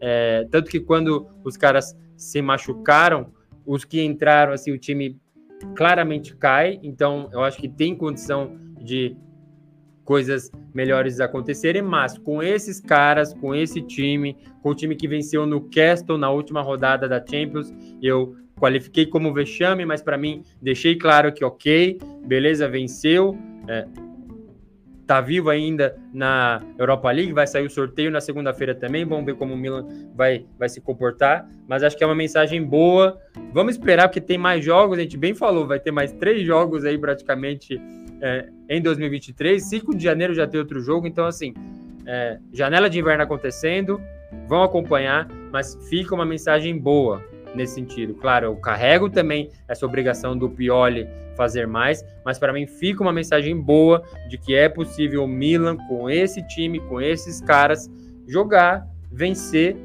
é, correr ali algum risco eventualmente de tomar um gol, mas não fazer o seu, o seu torcedor penar, ficar assim, desesperado a ponto de, putz, vamos perder para o Udinese em casa. Vamos tomar cinco da nossa grande rival, que é a Inter. Não, dá para pegar um Monza, um time bom, time bem qualificado, bem organizado, e você vencer é, sem provocar nenhum sustos. Acho que para mim esse é o resumo da partida, com o adicional de que eu ainda não entendi, se vocês tiverem em mente aí é, uma reflexão, por que, que o Milan tá colocando tanto moleque para jogar? Porque sai o gol do Simic. Eu falei, mano, Simic não tinha aquele, jogo, aquele jogador do Milan lá atrás, época do Ambrosini e tudo mais, o tal do Simic. É esse Simic? Óbvio que não. É um dos vários jovens aí que o Milan tá lançando. A gente vê os caras cobrando lateral ali, dá aquele zoom da câmera, nenhum pelo no rosto, o cara não tem nenhuma barba. Então, assim, é... Simic chegando e fazendo gol, já tinha quebrado o recorde lá com o jogador mais jovem da história do campeonato italiano com 16 anos. Assim, além do óbvio, tem algum motivo para o Milan estar tá lançando esses jogadores assim? Eu não acho que está indo da maneira mais não inteligente, a maneira está inteligente, eu acho que está indo bem, assim, os caras estão é, entrando, entrando em vitória, não estão comprometendo, até um deles ali se complicou na lateral esquerda, resolveu muito bem, bola para o mato, assim, tá indo bem, a maneira está inteligente, não foi isso que eu, eu quis dizer. Mas assim, normalmente a gente lança num, num momento mais, mais tranquilo e tudo mais, mas ainda fico com a parte virtuosa, e aqui faz tempo que eu não vou render elogios ao Milan numa live fonte de cálcio num placar aí é, na rodada de Série A, mas eu vou porque é, as coisas estão funcionando. Então os caras entram, não deixam na mão, chama atenção, e assim, tem outro time fazendo isso? A Juventus está fazendo por obrigação, eu acho até, né? É, apesar de ter mandado os caras aí para uma suspensão por, por ter apostado, mas assim, tirando os que tem que fazer, esses times aí, tipo, briga para não cair, às vezes não consegue contratar, então tem que usar os jovens. Tem outro time além da, da Juventus e o Milan fazendo isso, então é, eu acho virtuoso, assim, porque é o que a gente falou. Até ontem é, teve jogos que o ataque do Milan tinha 80 anos. Era os 40 do Ibrahimovic e os 37, 38 do, do, do Giroud aí. 40 anos em campo, aliás, 80 anos em campo. Então, assim, ver isso acontecer, eu acho uma coisa boa. Eu só estou tentando entender esse algo a mais. Será que é a diretoria forçando? Será que é a ideia do Pioli? Será que vamos rejuvenescer a equipe nesse sentido? Será que a gente está buscando um, é, um novo ídolo nascido ali no Milan? A Roma está fazendo isso também, não é verdade? A Roma teve gol do. Esqueci o nome do cara, mas ele fez, fez gol, é, o seu primeiro gol com a, a, camisa da Roma, mas assim, acho que o Milan tá saltando mais aos olhos nesse sentido, o que combinando com um domingo desse aí, vencendo 3 a 0 sem susto, para mim foi uma coisa boa. Pro Monza, acho que não tem nenhum problema perder essa partida aí, né? Perdeu pro Milan, vinha de vitória contra o Genoa, tinha perdido para a Juventus, empatou com o Cagliari, empatou com o Torino também, décima colocação para o Monza, não deve correr riscos nessa temporada, mas acho que é esse que fica o resumo para mim dessa partida aí do Milan, 3 a 0 para cima do Monza. Deixa eu só buscar aqui, ó, foi isso mesmo. Ah, golaço do, do Renders também, e o Okafor, putz, eu pegando no pé do Okafor, fez o gol e teve que sair machucado, é, lamentavelmente aí para ele. Mas vamos ver o que vocês estão comentando aqui. Deixa eu, enquanto eu abasteço a minha água, que eu falei para um caramba. Voltar aqui. Vamos lá. Bastante comentarista aqui nosso. O, o, Daniel, que é o grande embaixador do Milan no Brasil aqui, falando, ó, o Milan voltou a vencer e jogar bem. E o Render jogou demais. Jogou demais mesmo. Com certeza. O Hércules fala: no bom duelo entre Florenzi e de Gregório, o goleiro levou a melhor com duas lindas defesas. Verdade. Teve um gol, tô tentando lembrar que ch alguém chutou, acho que foi o, o do Renders. Foi uma falha dele, né? Que ele driblou a zaga inteira, claro, né? O cara não, não deveria passar pela zaga inteira sozinho, mas passou, chutou, acho que a bola foi no meio. Mas de resto, o, o de Gregório foi bem como sempre vai, né? Ou como na maioria das vezes ele vai sim. O Alexandre fala aqui, ó, poxa, era uma oportunidade para o Colpani aparecer mais. Esse cara é bom. Já está convocado, né, para a seleção italiana, foi disputou os últimos jogos aí. Acho que deve é, integrar esse novo time do Spalletti aí na seleção italiana. Mas enfim, acho que não foi demérito nenhum dele o gol que, que ele perdeu. O Manhã fez, fez um milagre. Louco. Milagre daqueles. O Daniel Rodrigues fala aqui, ó, o Simit foi a grata surpresa e um excelente zagueiro lá do Primavera. Tá aí explicado, muito obrigado, Daniel. O Hércules fala, o bom time do Monza fez uma partida irreconhecível, já que até o momento faz uma boa campanha na Série A. Verdade. O Luiz Paulo fala aqui, ó, não quiseram ir no jogo do Milan e do São Paulo? Sidorf escapou de todas as perguntas que fizeram para ele. Acho que estava proibido ele falar do Milan. Sim, eu pensei nesse jogo, queria muito ir nesse jogo, mas no início da live eu falei parcialmente desse momento que eu tô passando, meio envolvido com o Golazzo ou não. O que, que aconteceu?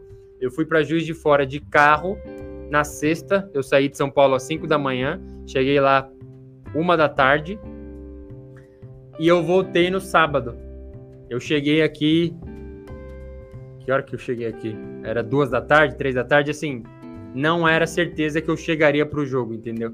Então, infelizmente não foi, mas gostaria de ter ido, sim, foi um bom evento esse aí, celebrando o Mundial do São Paulo, enfrentando o Milan, Kaká colocando a camisa do Milan, lá Cafu também colocando as duas camisas, foi bem legal. O Alexandre fala aqui, ó, Florenzi chutou, chutou, chutou e deve estar chutando até agora, pena que não fez gol. Foi ele que chutou aquela que foi uma paulada na trave também? Acho que foi. O Daniel fala aqui, ele fez o gol e se juntou a Paloschi e Pato com os únicos jogadores do Milan na história a marcarem aos 18 anos, não é verdade? Então, acho uma tendência legal do Milan aí, só tô tentando entender, além do óbvio, esse lançamento frequente, assim, será que vem uma ordem de cima? Será que é o Pioli que tá querendo é, promover os caras mesmo?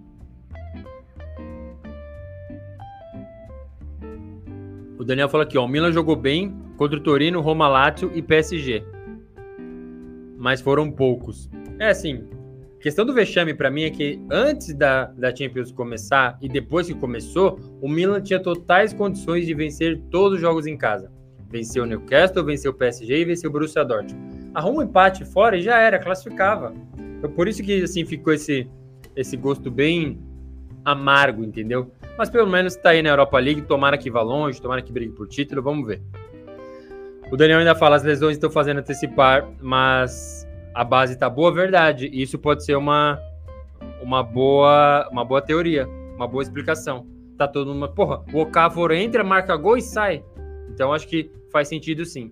O Josuel fala aqui: ó, esse elenco do Milan já era bom, foi fortalecido, só que é, Mr. Pioli tem escalado com algumas intervenções. Algumas invenções, esse time pode render mais e ganha partida com menos dramas, com certeza. Isso, isso eu concordo. O Daniel ainda fala: o Simit não é aquele que se destacou contra o Real Madrid na pré-temporada. O problema é que o Pioli é, não gosta de usar muito os jovens. Ah, então, assim, deve ser necessidade, mas algum papo de cima. Fosse, fosse o Maldini ainda ali, um dos integrantes da diretoria, imaginaria que, que fosse coisa dele.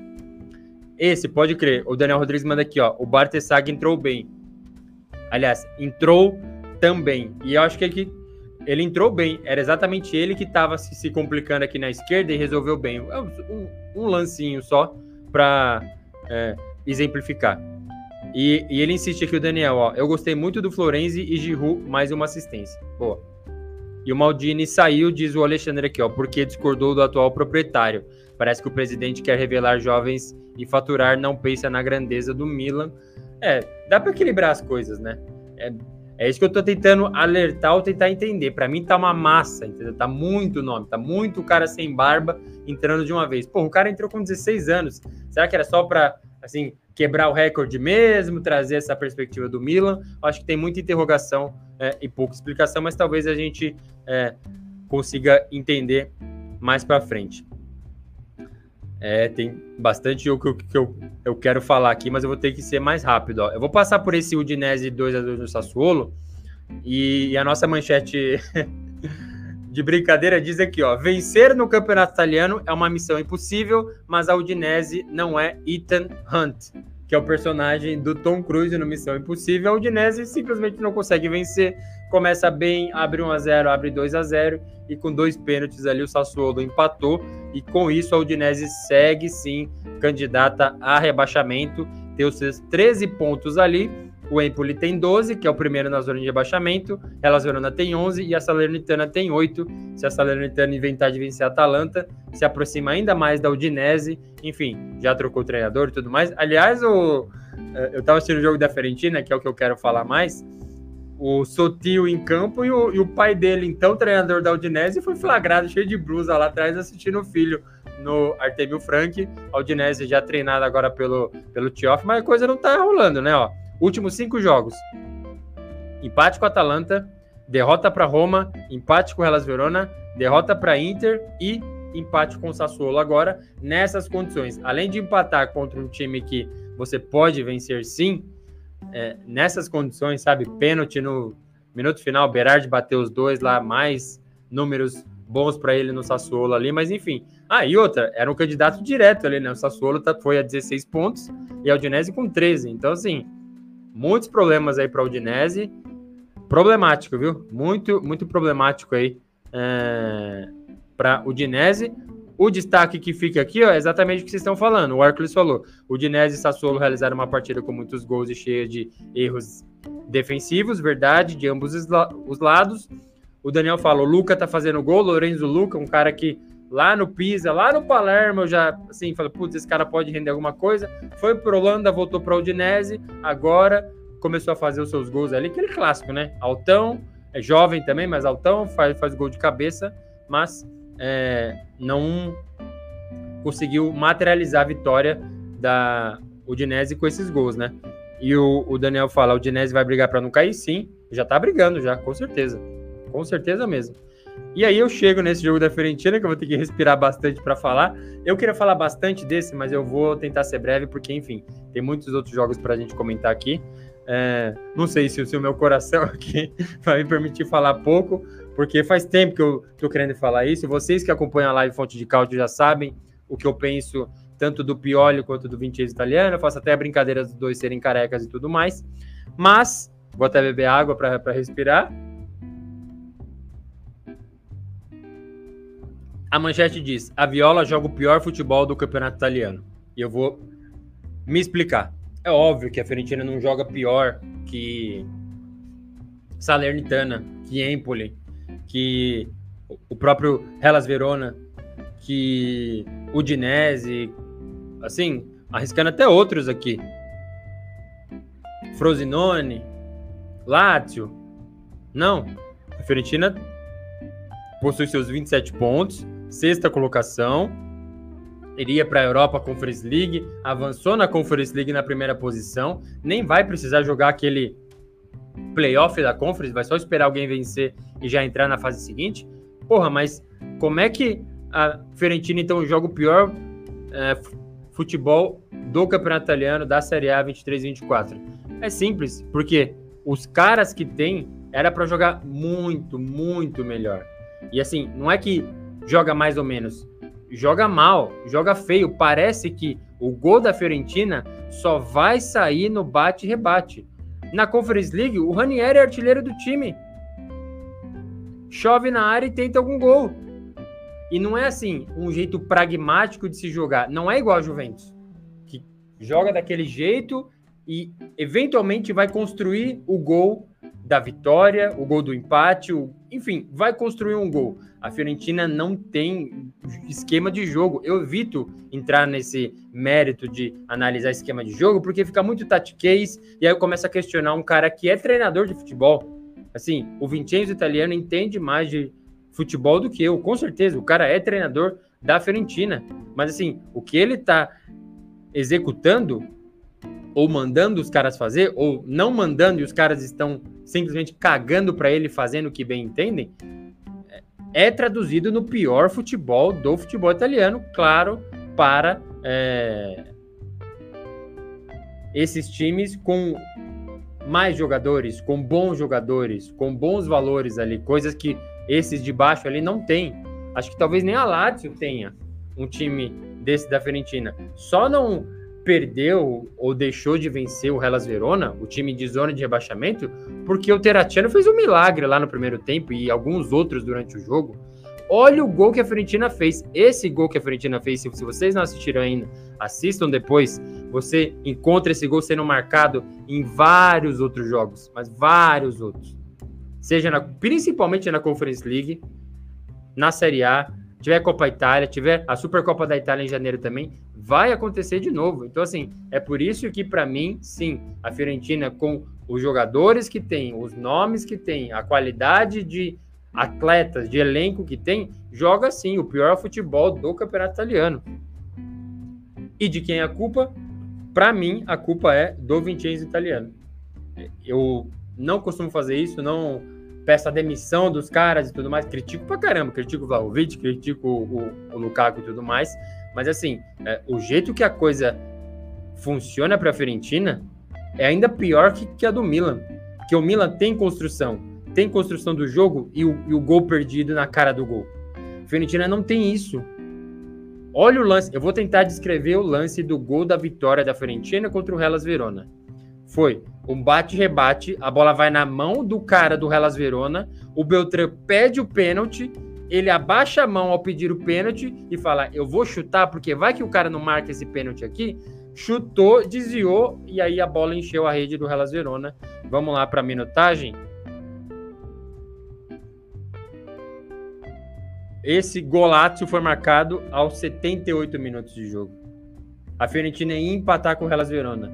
E assim, é, eu acho que os caras que mais se cansam num jogo da Fiorentina é o Birag ali na ponta direita, porque assim, é o cara que vai cobrar lateral para é, dentro do, da área, vai ficar cruzando direto.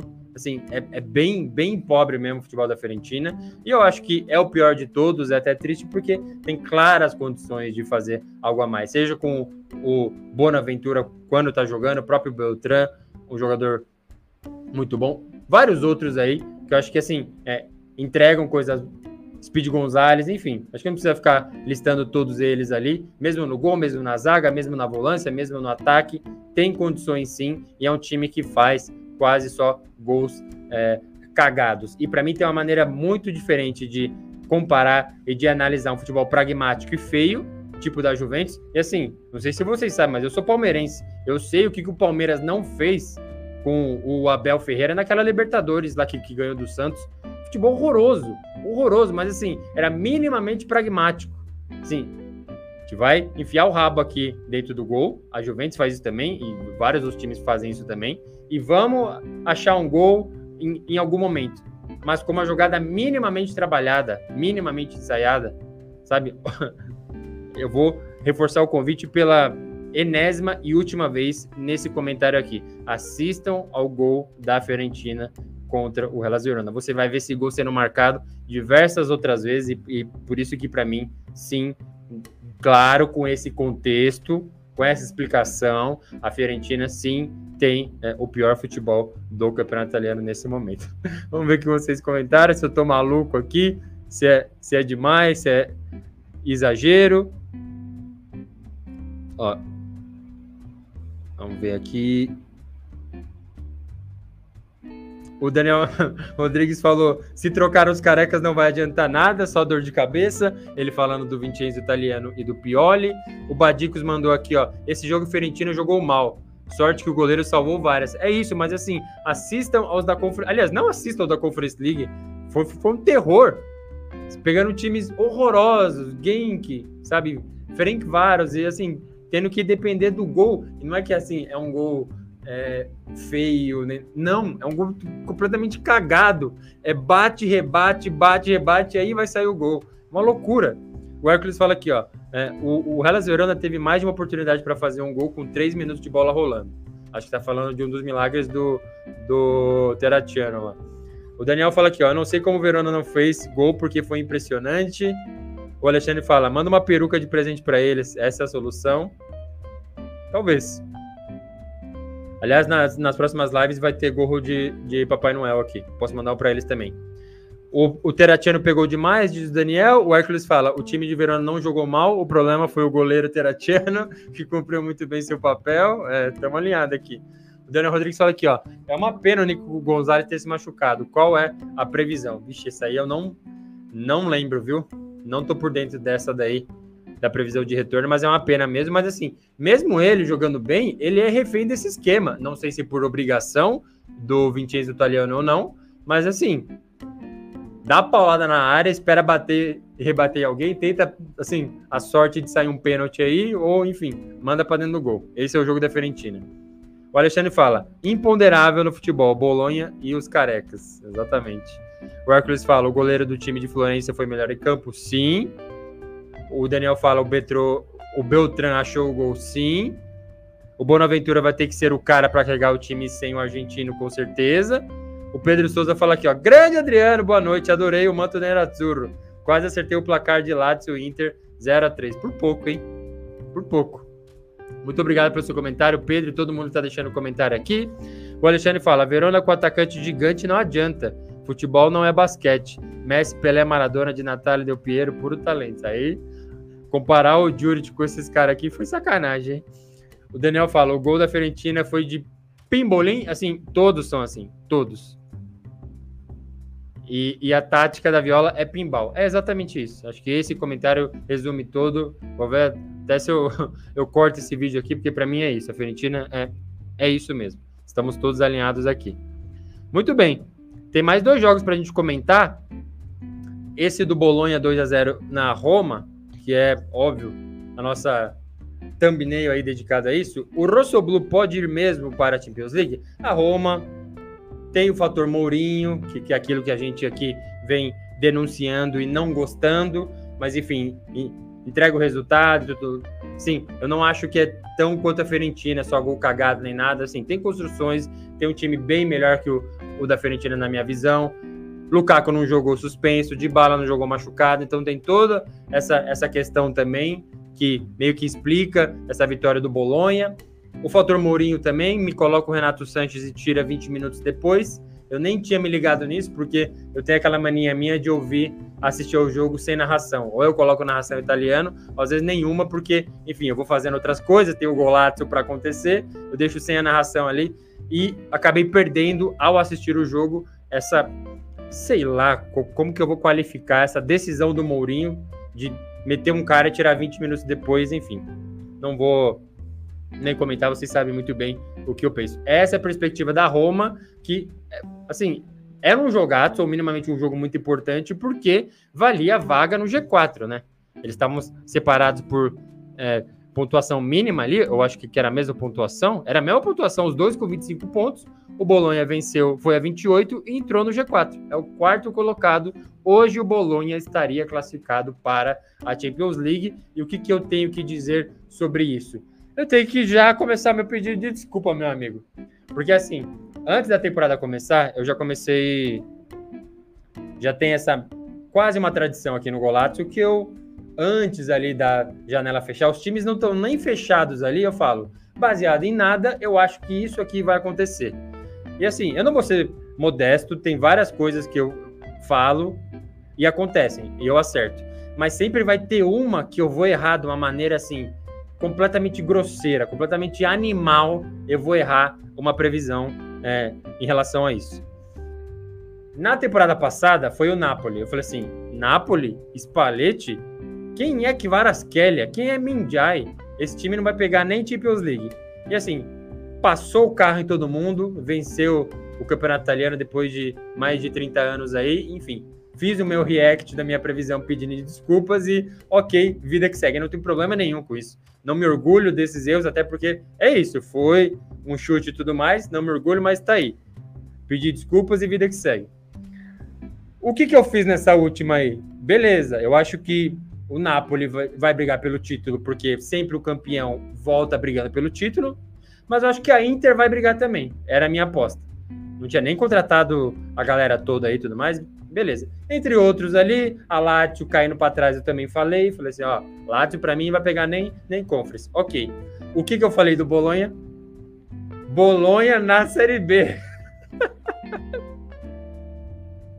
Eu falei, eu acho que o Bolonha vai cair para a segunda divisão, perdeu o Arnautovic, tá perdendo outros caras, não contratou ninguém, o Thiago Mota não gosto dele. Foi o que eu falei. Falei isso no vídeo, tá aí gravado, óbvio, quando a temporada acabar eu vou reagir a esse vídeo também, mas eu já antecipo meu pedido de desculpas, a mesma coisa que eu fiz com o da Versa no Leite, com o, o Di Francesco no Frosinone, para mim, já está o pedido de desculpas ao Bolonha, à torcida do Bolonha, ao Thiago Mota principalmente, porque ainda que o Bolonha vá para a Série B, sim, imagine que chega a janela de inverno e rasga o elenco no meio. Vai o, o Zirkzee para o Milan, é, sai o Thiago Mota, vai para o Napoli, sei lá, manda o Matar embora, enfim. Ainda que o time vá para a segunda divisão, é, não, nada do que eu falei é, aconteceu. Claro, aconteceria o rebaixamento, mas o que eu os argumentos que eu usei para julgar e desqualificar o time não é nada verdade. O trabalho está simplesmente excelente. O jeito que esse Bolonha joga, a tranquilidade que joga um Zirkzee, e você compara com a Fiorentina, que eu acabei de descer o pau, assim, dois times completamente diferentes. O Beltrán brigando com a bola ali para assim, pede um pênalti, chuta para sair o gol e o Zirkzee ali assim, girando, feito um pivô, aí toca no meio, sai o gol, às vezes ele corta e chuta mesmo assim. Sim, futebol excelente pro, pro time que tem. o Thiago Mota foi até cogitado no, no, no Napoli, eu tirei sarro disso e assim, para mim simplesmente sensacional. Acho que não vai para a Champions League, acho que não deve acontecer, mas assim, eu estou torcendo muito há muito tempo para ter um time diferente é, da Itália numa competição da Europa. Porque a gente vê Milan, vê Juventus, Inter, Napoli, Lazio, Roma, Fiorentina, Atalanta. O Torino chegou muito perto de uma vez na temporada que a Roma venceu a Conference League, na anterior, o Sassuolo terminou com a mesma pontuação da Roma e não foi só por causa dos critérios de desempate. Poderia ter ido o Sassuolo, se for Bolonha, seja qual for a, a, a competição da Europa, para mim vai ser fantástico. Eu estou querendo muito ver um outro time italiano brigando e disputando uma competição na Europa. Se o Bolonha fosse, acho difícil manter todo mundo, capaz nem do, do Thiago Mota ficar, dependendo. Mas enfim, pedido de, o primeiro pedido de, de, desculpas feitos aí, porque é uma temporada simplesmente sensacional. A gente estava até comparando o número de derrotas. Ah, o Napoli brigar por título, já perdeu cinco. Bolonha perdeu dois só. Tá com campanha de título. Sim, número de é, derrotas, pelo menos, sim. Empatou sete vezes, é verdade. Mas enfim, número de derrotas condiz. E se faz um retorno maravilhoso aí? Já pensou? Então acho que eu celebro essa parte e não escondo que eu coloquei sim o Bolonha na Série B antes da, da temporada partir, mas o trabalho é simplesmente excelente, eu rendo elogios e não brigo com o número de maneira nenhuma. Vamos ver o que vocês falam aqui, ó.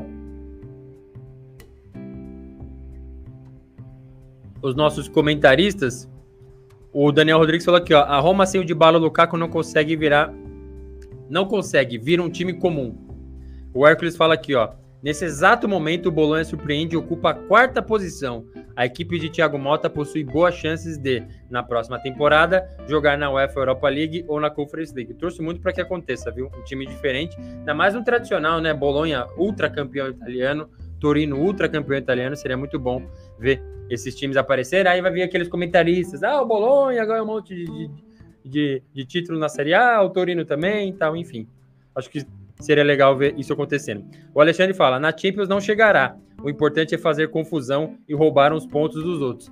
Eu vou assumir outra coisa aqui que eu, eu assumo a minha falha. Eu já deveria estar com isso claro em mente, mas não está. Que é o regulamento da próxima Champions League, que vai ser aquela zona, né?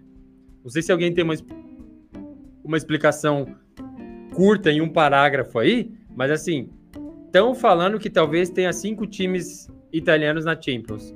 Eu não Novamente, não tá claro para mim como é esse regulamento da próxima temporada. Vou ver se eu faço um vídeo só disso quando a gente começar a, se a, a encaminhar para o fim é, da Série A, para ver quantos vão para Champions, quantos não vão. Aí eu solto esse vídeo, mas enfim, se, se, alguém tiver claro em um parágrafo e quiser comentar, manda, porque até isso pode é, favorecer o Bolonha indo para alguma competição europeia, né?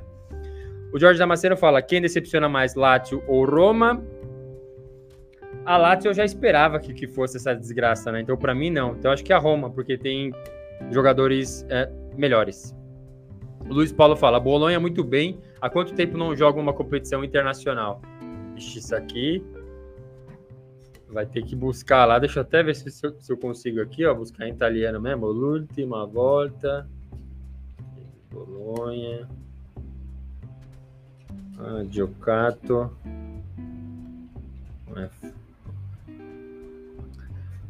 Aqui tá falando final da Copa Intertoto UEFA 2002-2003. Pegou final, então. Será que foi esse mesmo? Acho que foi isso, hein? Com risco de desinformar. Tem até o perfil do Bolonha aqui no site da UEFA, que é o que eu tô abrindo. Acho que tem só estatísticas. É, parece que foi isso. Copa Intertoto 2002-2003. Isso aí. Acho que é isso mesmo. Boa. O Daniel Rodrigues fala aqui, ó. As lesões também atrapalham muito a Roma. O engraçado é que o Renato Sanches é o que mais se lesiona. Quando entrou inteiro, o Mourinho atacou e foda-se. E tirou o cara e ficou sem entender. É demais. Não dá, né? Acho que defender o Mourinho com essas atitudes aí, sinceramente, não dá. Falar dos títulos e tudo mais, ok. Agora, esse tipo de atitude, para mim, o pacote não, não vale a pena. Eu não gosto. É muito desrespeito, sabe? Desrespeito com o cara. A não sei que tem um motivo bem pragmático, sabe? Ficar dando patada em jogador publicamente e tal, enfim. Eu não gosto. O Hercules fala: depois do intervalo, poucos ataques foram realizados pela Roma para tentar evitar a derrota. O Jorge Damasceno fala: Roma de mal a pior e quer contratar Marcos Leonardo. Thiago Mota merece a seleção brasileira. O Daniel Rodrigues fala: o Bolonha do senhor Thiago Mota tá calando a boca do Golazzo. Cuidado, que toda temporada tem a famosa boca maldita. Exatamente, né? Eu vou bem, eu vou numa notinha ok, até bem satisfatória com as minhas previsões, mas tem um que eu, nossa, piso na lama e, e sai espalhando merda pela casa. Foda. O Arcles fala aqui, ó. Diego Llorente tentou marcar um gol do meio-campo, mas o Ravalha não deixou. Foi um belo chute mesmo. Acho que a bola não ia entrar, mas o goleiro, na verdade, das vezes, tem que fazer a defesa. O Alexandre fala: se o Bolão eliminar a Inter na Copa Itália, eu começo a dieta. Já junta a virada 2024 aí, né? Promessas de ano novo. O Daniel fala: Mourinho versus Mota versus Mourinho. O grande reencontro do aluno versus mestre foi bem legal, foi mesmo. O Hercules fala: nunca duvidei do Thiago Mota, já gostava do seu trabalho no Spezia. Eu não gostava. Teve ele uma passagem pelo Genoa que acho que ele meteu sete caras no ataque, sete no meio campo, alguma coisa assim. Eu não gostava. Não gostava no Spezia, não gostava no Bolonha. Acho que agora não tem como negar a qualidade do seu trabalho, né? Não vou negar. Manuel Santos fala: boa noite a todos. Roma ou Lazio são sinônimos de decepção. Muito obrigado pelo seu comentário. Pessoal chegando aí, deixando o seu like. O Daniel Rodrigues fala: assim, o desempenho de todos os times italianos nas competições europeias dessa temporada é determinante para ganhar a quinta vaga, porque a Champions League vai aumentar de 32 para 36, entendi. Então, assim, são quatro garantidas, o G4, pode acontecer de ver uma quinta dependendo do desempenho, né? Então, se a Inter pega uma final de novo, acho que isso deve ajudar. Acho que é mais ou menos isso aí que o Daniel trouxe pra gente. Obrigado pela explicação. O Jorge Damasceno manda um golaço aqui do nada, obrigado. E o, o, o Daniel fala: o Zirkzee é bola demais, vem pro Milan. Ó, o Bolonha com o Zirkzee. O, o Genoa com o Gudmundsson tem que ficar muito de olho nessa janela aí, viu? Não só para o futebol italiano, porque pode acontecer. Alguém, uma Premier League da vida, pega um cara. Mas assim, eu não gosto de fazer aquele catado de jogadores, mas assim, um time que joga com 4-3-3. Vamos usar o Milan do Daniel aí. Joga com o. Manda o Giroud pro banco, coloca o Zirkzee no meio, o Rafael Leão numa ponta e o Goldmunson na outra. Já pensou? Ia fazer um estrago aí, hein? Claro, apenas uma suposição aqui. Vamos avançando, fechando a nossa rodada então. Eu acabei dedicando mais tempo para os outros. Acho que esse aqui, embora seja um jogo bem importante, não vou gastar muito tempo é, debatendo, porque acho que foi bem explícito para quem assistiu ao jogo. Eu estou falando de Lazio 0, Inter 2. Nerazzurri disparam na liderança, o que pode atrapalhar. Então eu tento levar a conversa para um, um, outro cenário. A Lazio, sinceramente, eu acho que as pessoas continuam se decepcionando, perguntando. Eu vi que, que vocês mandaram comentários aqui de, putz, quem decepciona mais, a Roma ou a Lazio? A Lazio, para mim, não, não decepciona. Eu não estava esperando muita coisa mesmo no início da temporada. Com o Bolonha, eu errei de maneira bem grosseira. Com a Lazio, parece que eu acertei em partes, né? Claro, o time classificou para as oitavas da Champions, vem o sorteio aí na, nessa segunda-feira, até dependendo do momento que você está ouvindo isso aqui, se não está ao vivo, já deve ter acontecido o sorteio, mas enfim, é, eu não estava esperando muita coisa e pega a Inter, uma Inter tão bem treinada. Teve uma jogada que, assim, é um negócio que até assusta como esses caras estão bem treinados na Inter, viu? Lázio pressionando, o Sommer sai tocando a bola, Aí acho que toca de um, de um zagueiro para o outro. Alguém apertou, e eu não sei se foi o, o ou foi o Mictarian, que não deu um balão para frente. Ele deu um toque mirando no Churran, que escorou de primeira, acho que foi para o Lautaro, que já jogou para o Churran de novo. Então, assim, três segundos e a Inter já saiu de uma, uma situação bem apertada para a cara do gol. Não saiu gol nessa situação, até o gol da Inter foi assim, uma cagada da Lazio, acho que foi o Marucci que saiu tocando errado ali. Enfim, errou contra a Inter, é isso. A Inter errou muito pouco e quando errou, a Lazio teve a sua chance e não entregou. Acho que é um time que está num, num marasmo tremendo, então não me surpreendeu. Só que a gente vai lá para a classificação. Beleza, Inter super líder, agora abriu 4 pontos da Juventus, 41 pontos a 37, e a Lazio foi para 21. Décima primeira colocação. Décima primeira. E vai falar que assim, a Copa Itália atrapalhou, atrapalhou a Lazio? que só estreou agora nas oitavas, eliminando o Genoa. A Champions League atrapalhou, atrapalhou é, a Beco Celeste. Eu não acho, eu acho que é um time que estava num marasmo já meio que explícito antes da temporada partir e está entregando isso. Mas voltando para Inter, o que eu estava querendo dizer aqui de o que deve ou o que pode atrapalhar é um calendário ultra cheio, então assim, Agora em dezembro a gente já falou e já fez o alerta de que a Inter vai jogar. A Inter e todo mundo, né? Joga antes do Natal, joga depois do Natal, joga antes do Ano Novo e dia 5 de janeiro já tem jogo. Janeiro viaja para a Arábia Saudita para jogar a Supercopa da Itália e não é mais um jogo só, são pelo menos dois, uma semifinal e depois uma final. Vai pegar quem? Pega a Lazio e aí pega ou Fiorentina ou Napoli na final da Supercopa da Itália. Copa da Itália acontecendo e Champions League também. Então, assim, eu acho que esse calendário pode atrapalhar. E qual que é o benefício dos Nerazzurri nesse sentido? Montou um elenco sensacional que eu já venho falando várias vezes aqui. Sai o Barella, entra o, o Fratesi, sai o Di Marco, entra o Carlos Augusto, sai um, um Lautaro, um Churran, entra um Arnautovic. Arnautovic tá meio inchado, né? Mas entrou bem. Então, assim, sai o Acerbi, entra. Até esqueci o nome do zagueiro lá, foi contratado agora. Ele errou uns passes ali, mas assim, foi bem também. Então, vai falar o quê?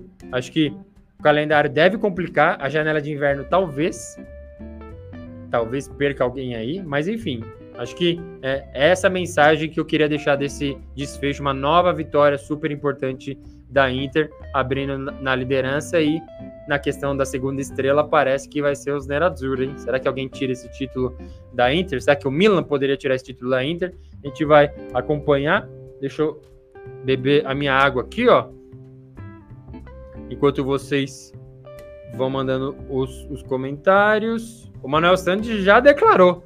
Inter campione, já tá abordando a segunda estrela aqui na sua camisa da Inter. O Hércules fala aqui, ó.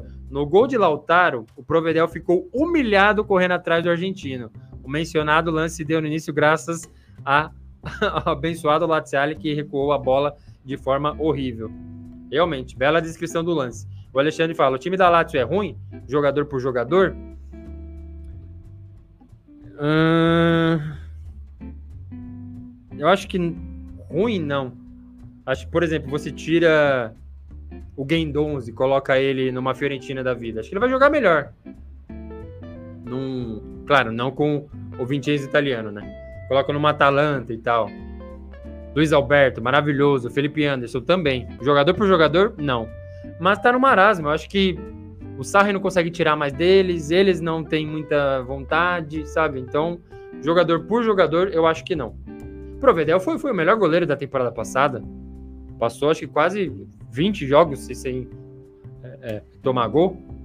Então, jogador por jogador, acho que não. O Daniel Rodrigues fala aqui, ó, tá muito claro que a Inter tá totalmente focada em ganhar o italiano e conseguir a segunda estrela, porque até poupou jogadores na fase de grupos da Champions League. Muito bem observado e por isso que eu desci o pau no Inzaghi e na Inter por ficar na segunda colocação na Champions. Eu acho que amanhã, a gente está gravando aqui o nosso podcast no domingo, o sorteio vai cair uma bomba para a Inter por causa disso. Porque tinha as totais condições de vencer a Real Sociedade com seus. Não fácil, mas vencer a Real Sociedade com os titulares. Começou com todas as reservas, entrou titular, empatou e ficou na segunda colocação. E aí vai pegar é, alguém, eu, eu vou já tratar desse assunto na sequência, mas muito bem observado pelo Daniel. O Mikael fala: La Capolista se neva, que é o jeito aqui de falar que segue o líder, né? Segue o líder em italiano. O Hércules fala: nem tudo na partida deu errado para Provedel, já que defendeu duas finalizações, a queima-roupa de Mictarian. O Jorge Damasceno fala que ele se aposentou, pode ser o próximo diretor da Juventus. Bem lembrado. O Pedro Souza fala: Lazio e Roma já são times medianos há muito tempo. Hoje considero fracasso quando a Inter não ganha de ambas as equipes. Verdade. O Daniel fala, só que ficou na segunda colocação e provavelmente vai pegar pedreira, assim espero, exatamente o comentário que eu acabei de fazer. O Hércules fala, um dos melhores chances de gol da Lazio foi uma ótima jogada de é, Nicolo Rovella, que conduziu a bola desde o meio de campo até a grande área e só foi parado na defesa de Sommer. Outra baita contratação. O Onaná tá se lascando lá no United, né? O Alexandre fala aqui, ó, Lazio nem na Conference League, vergonha, vergonha, vergonha, mandou em italiano. O Luiz Paulo fala aqui, acho que o Sarri é um cara meio é, superstição, acho que o bom momento dele já passou no Napoli, acho que no Chelsea tem um amigo meu que torce por Chelsea, gostou dele lá também, mas depois, acho que tiraram o cigarro do cara, perdeu as forças. O Pedro Souza fala aqui, ó, Inter teve grandes acertos de treinadores desde Spalletti. O Careca nos colocou de volta na Champions após anos na seca e desde então foi só subida. É, quando o Conte saiu, eu lembro. Acho que essa live ainda está disponível. Eu tava falando com o André. Falei, nossa, sabe um cara que eu acho que ia bem na, na, na Inter? O, o Inzaghi, que até tava, tava na Lade. Foi um baita acerto. O Alexandre fala: o Camada não está indo bem, que falta o Savic faz, que falta. Quem diria, hein, que perder um cara como o Milinkovic Savic para a Arábia ia fazer tanta falta. O Daniel Rodrigues fala: Adriana, amanhã é sorteio Champions League, Europa League e Conference League. Qual é a sua expectativa dos italianos na Europa? Nossa, vocês mandaram comentário pra cacete aqui. Eu já vou passar para essa pauta, que é exatamente a última que eu, eu tava querendo fazer com vocês aqui, ó. Só passar pelos comentários rápidos. Faço questão de ler todos vocês que estão ajudando aqui. O Luiz Paulo fala: acho que o Sarri não combina com esse elenco da Lazio.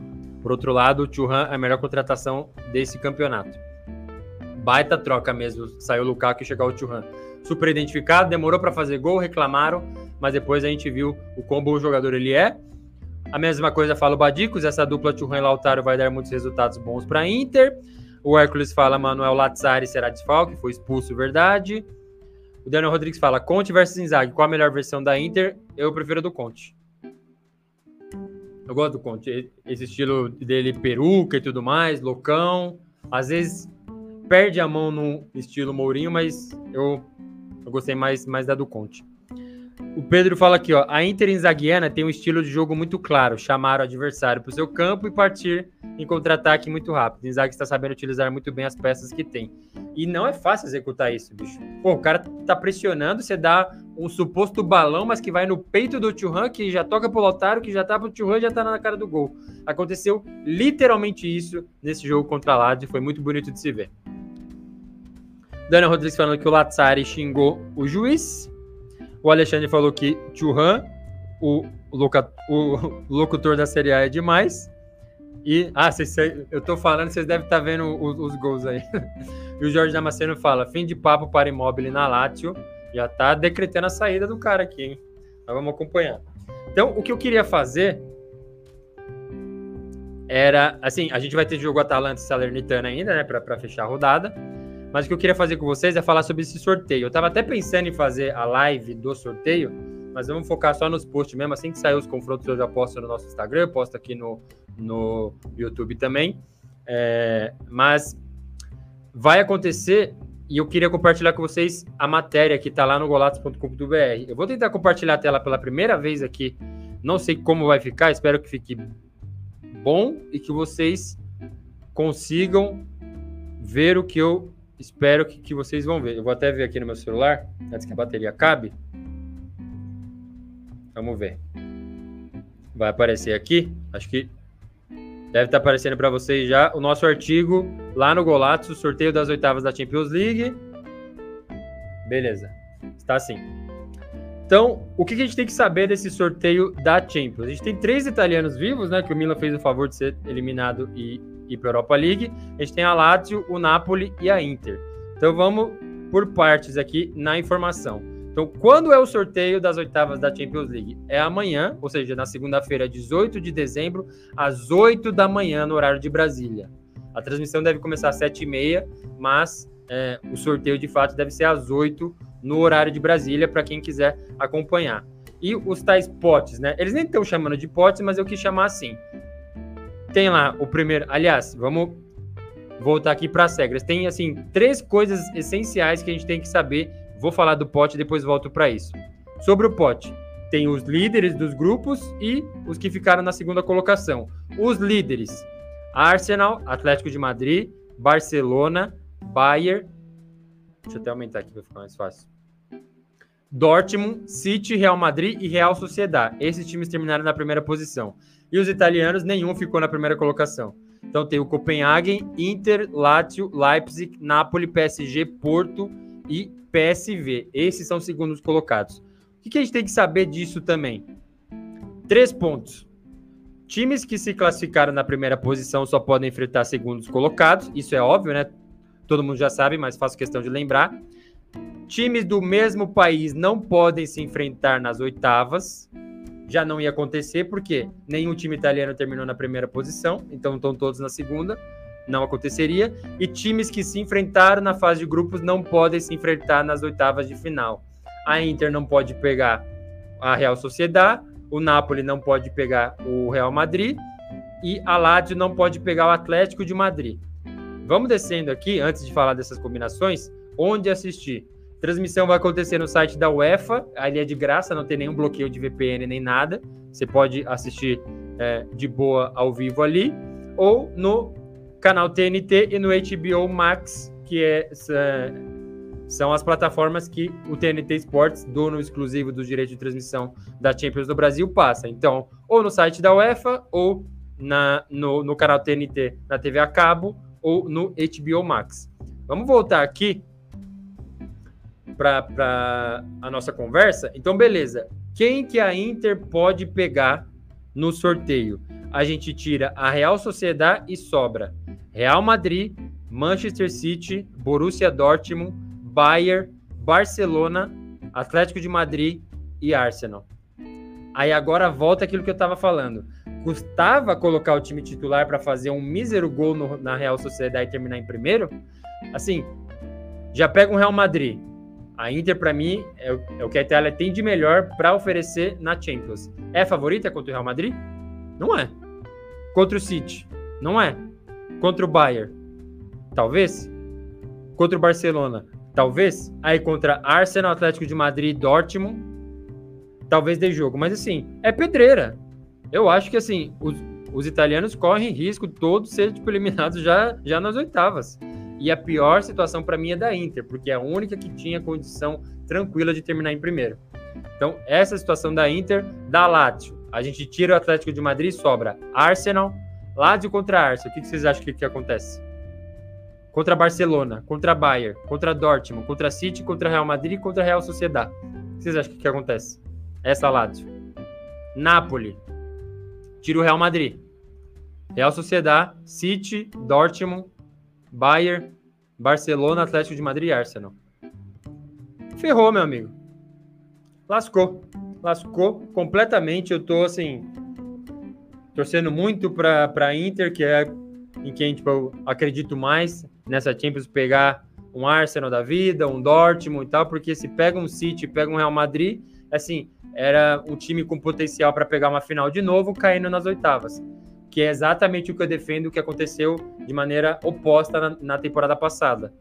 É, o caminho ajudou muito. Pegou é, Benfica, Porto, aí pegaria o Napoli ou o Milan. Apesar de pegar o Milan, é uma tranqueira, ou seria uma tranqueira, né? Por ser derby, acabou sendo a melhor da, dos mundos. E aí, por pouco, não levou o título. Mas enfim, acho que vem problema aí. A gente vai documentar tudo no golatos.com.br, no nosso é, Instagram também, as redes sociais, aqui no, na aba da, da comunidade no YouTube também. Eu vou postar isso aí, mas só para trazer o serviço desse sorteio que acontece na manhã dessa segunda-feira para a gente, às 8 é, no horário de Brasília. Vamos ver aqui o que, que vocês estavam comentando. Ó. Espero que tenha dado para ver aí. Foi a primeira vez que eu compartilhei tela, fico com medo de não ficar muito visível, não ir a tela certo. Parece que é, fluiu bem. Vamos ver aqui o que, que vocês falaram. Ó, o Daniel Rodrigues falou: o City na final passou é, mal, méritos da Inter mesmo. Boa. O Alexandre fala: do mesmo jeito que o sorteio pode ser ruim para os times italianos, os outros devem achar ruim enfrentar Inter ou Napoli. Verdade. Essa perspectiva eu não tinha pensado, mas realmente tem razão, é uma grande pedreira, mas lamento muito aí a Inter, porque sim, dava para ter se classificado na primeira colocação. O Alexandre fala: a Lazio na Champions pode ser considerada um zumbi, já está morta, mas está viva. É só para figuração. Sem nenhum respeito, eu concordo. Manuel Santos fala: parabéns pela matéria, Golato, o melhor programa da história do kart. Muito obrigado aí, Manuel. Tamo junto nessa porra aí. Muito obrigado por todos vocês acompanhando a live Fonte de Cálcio aí. O Pedro fala aqui, ó, para finalizar, tá muito legal o compartilhamento de informações pelo WhatsApp, parabéns pelo trabalho. É isso aí, a gente tem o nosso canal no, no WhatsApp também. É aquilo, pedir desculpa para vocês, as coisas estão lentas. Muito em breve eu vou compartilhar Por que, que a coisa ficou um pouco mais devagar, mas na medida do possível a gente vai tentando manter todo mundo informado. O Hércules fala: Minhas expectativas estão baixas com os times italianos na Champions. Vou ficar muito feliz se eu for surpreendido. A gente depende do sorteio para isso, né, Hércules? O Alexandre fala: Napoli escapou do Real Madrid por enquanto. Jorge Damasceno fala: um time italiano para dois alemães e dois espanhóis. Diz o Jorge Damasceno. O Daniel Rodrigues lança a bomba aqui, ó. Inter versus Barça, Napoli versus Dortmund e Lazio versus Real Sociedad seria o mais fácil. É. Pelo que eu vi o Dortmund, acho que um deles pegar o Dortmund seria uma boa. O Barça também não acho que é grande problema. A Real Sociedad, eu não sei, eu acho que a Real Sociedad deve ser mais difícil até que um Arsenal para mim, sinceramente, bicho. Sinceramente. O Alexandre fala: dá para vencer, manda o endereço errado do estádio e vence por WO. Baita tática. E o Badicos fala: infelizmente, qualquer time italiano toma uma goleada do Bayern. É. Tá, tá complicado, viu, bicho? Complicado demais, mas é isso aí. A gente vai encerrando a nossa live Fonte de Cálcio aqui, o nosso podcast do Golato. Sei que foi um programa bem longo e é por isso que eu agradeço demais a todo mundo que acompanhou aqui o nosso programa ao longo dessas quase duas horas aí. Vocês são grandes heróis e para sempre vão ter o meu mais profundo agradecimento, porque sem vocês aqui seria muito difícil continuar com o nosso Golatos. Eu peço desculpa pelo hiato aí de dois programas, mas os motivos aí, as justificativas foram é, apresentados a vocês. espero que, que vocês entendam. Espero também que vocês continuem acompanhando, ajudando o Golatos aí com esses comentários, o like, a crítica, assistindo, deixando é, o like, fazendo inscrição, acompanhando o nosso Instagram também, enfim, todas as nossas é, plataformas aí do Golazzo, tudo que é fonte de cálcio. E é isso. Vou ficando por aqui. Um forte abraço. Até a próxima!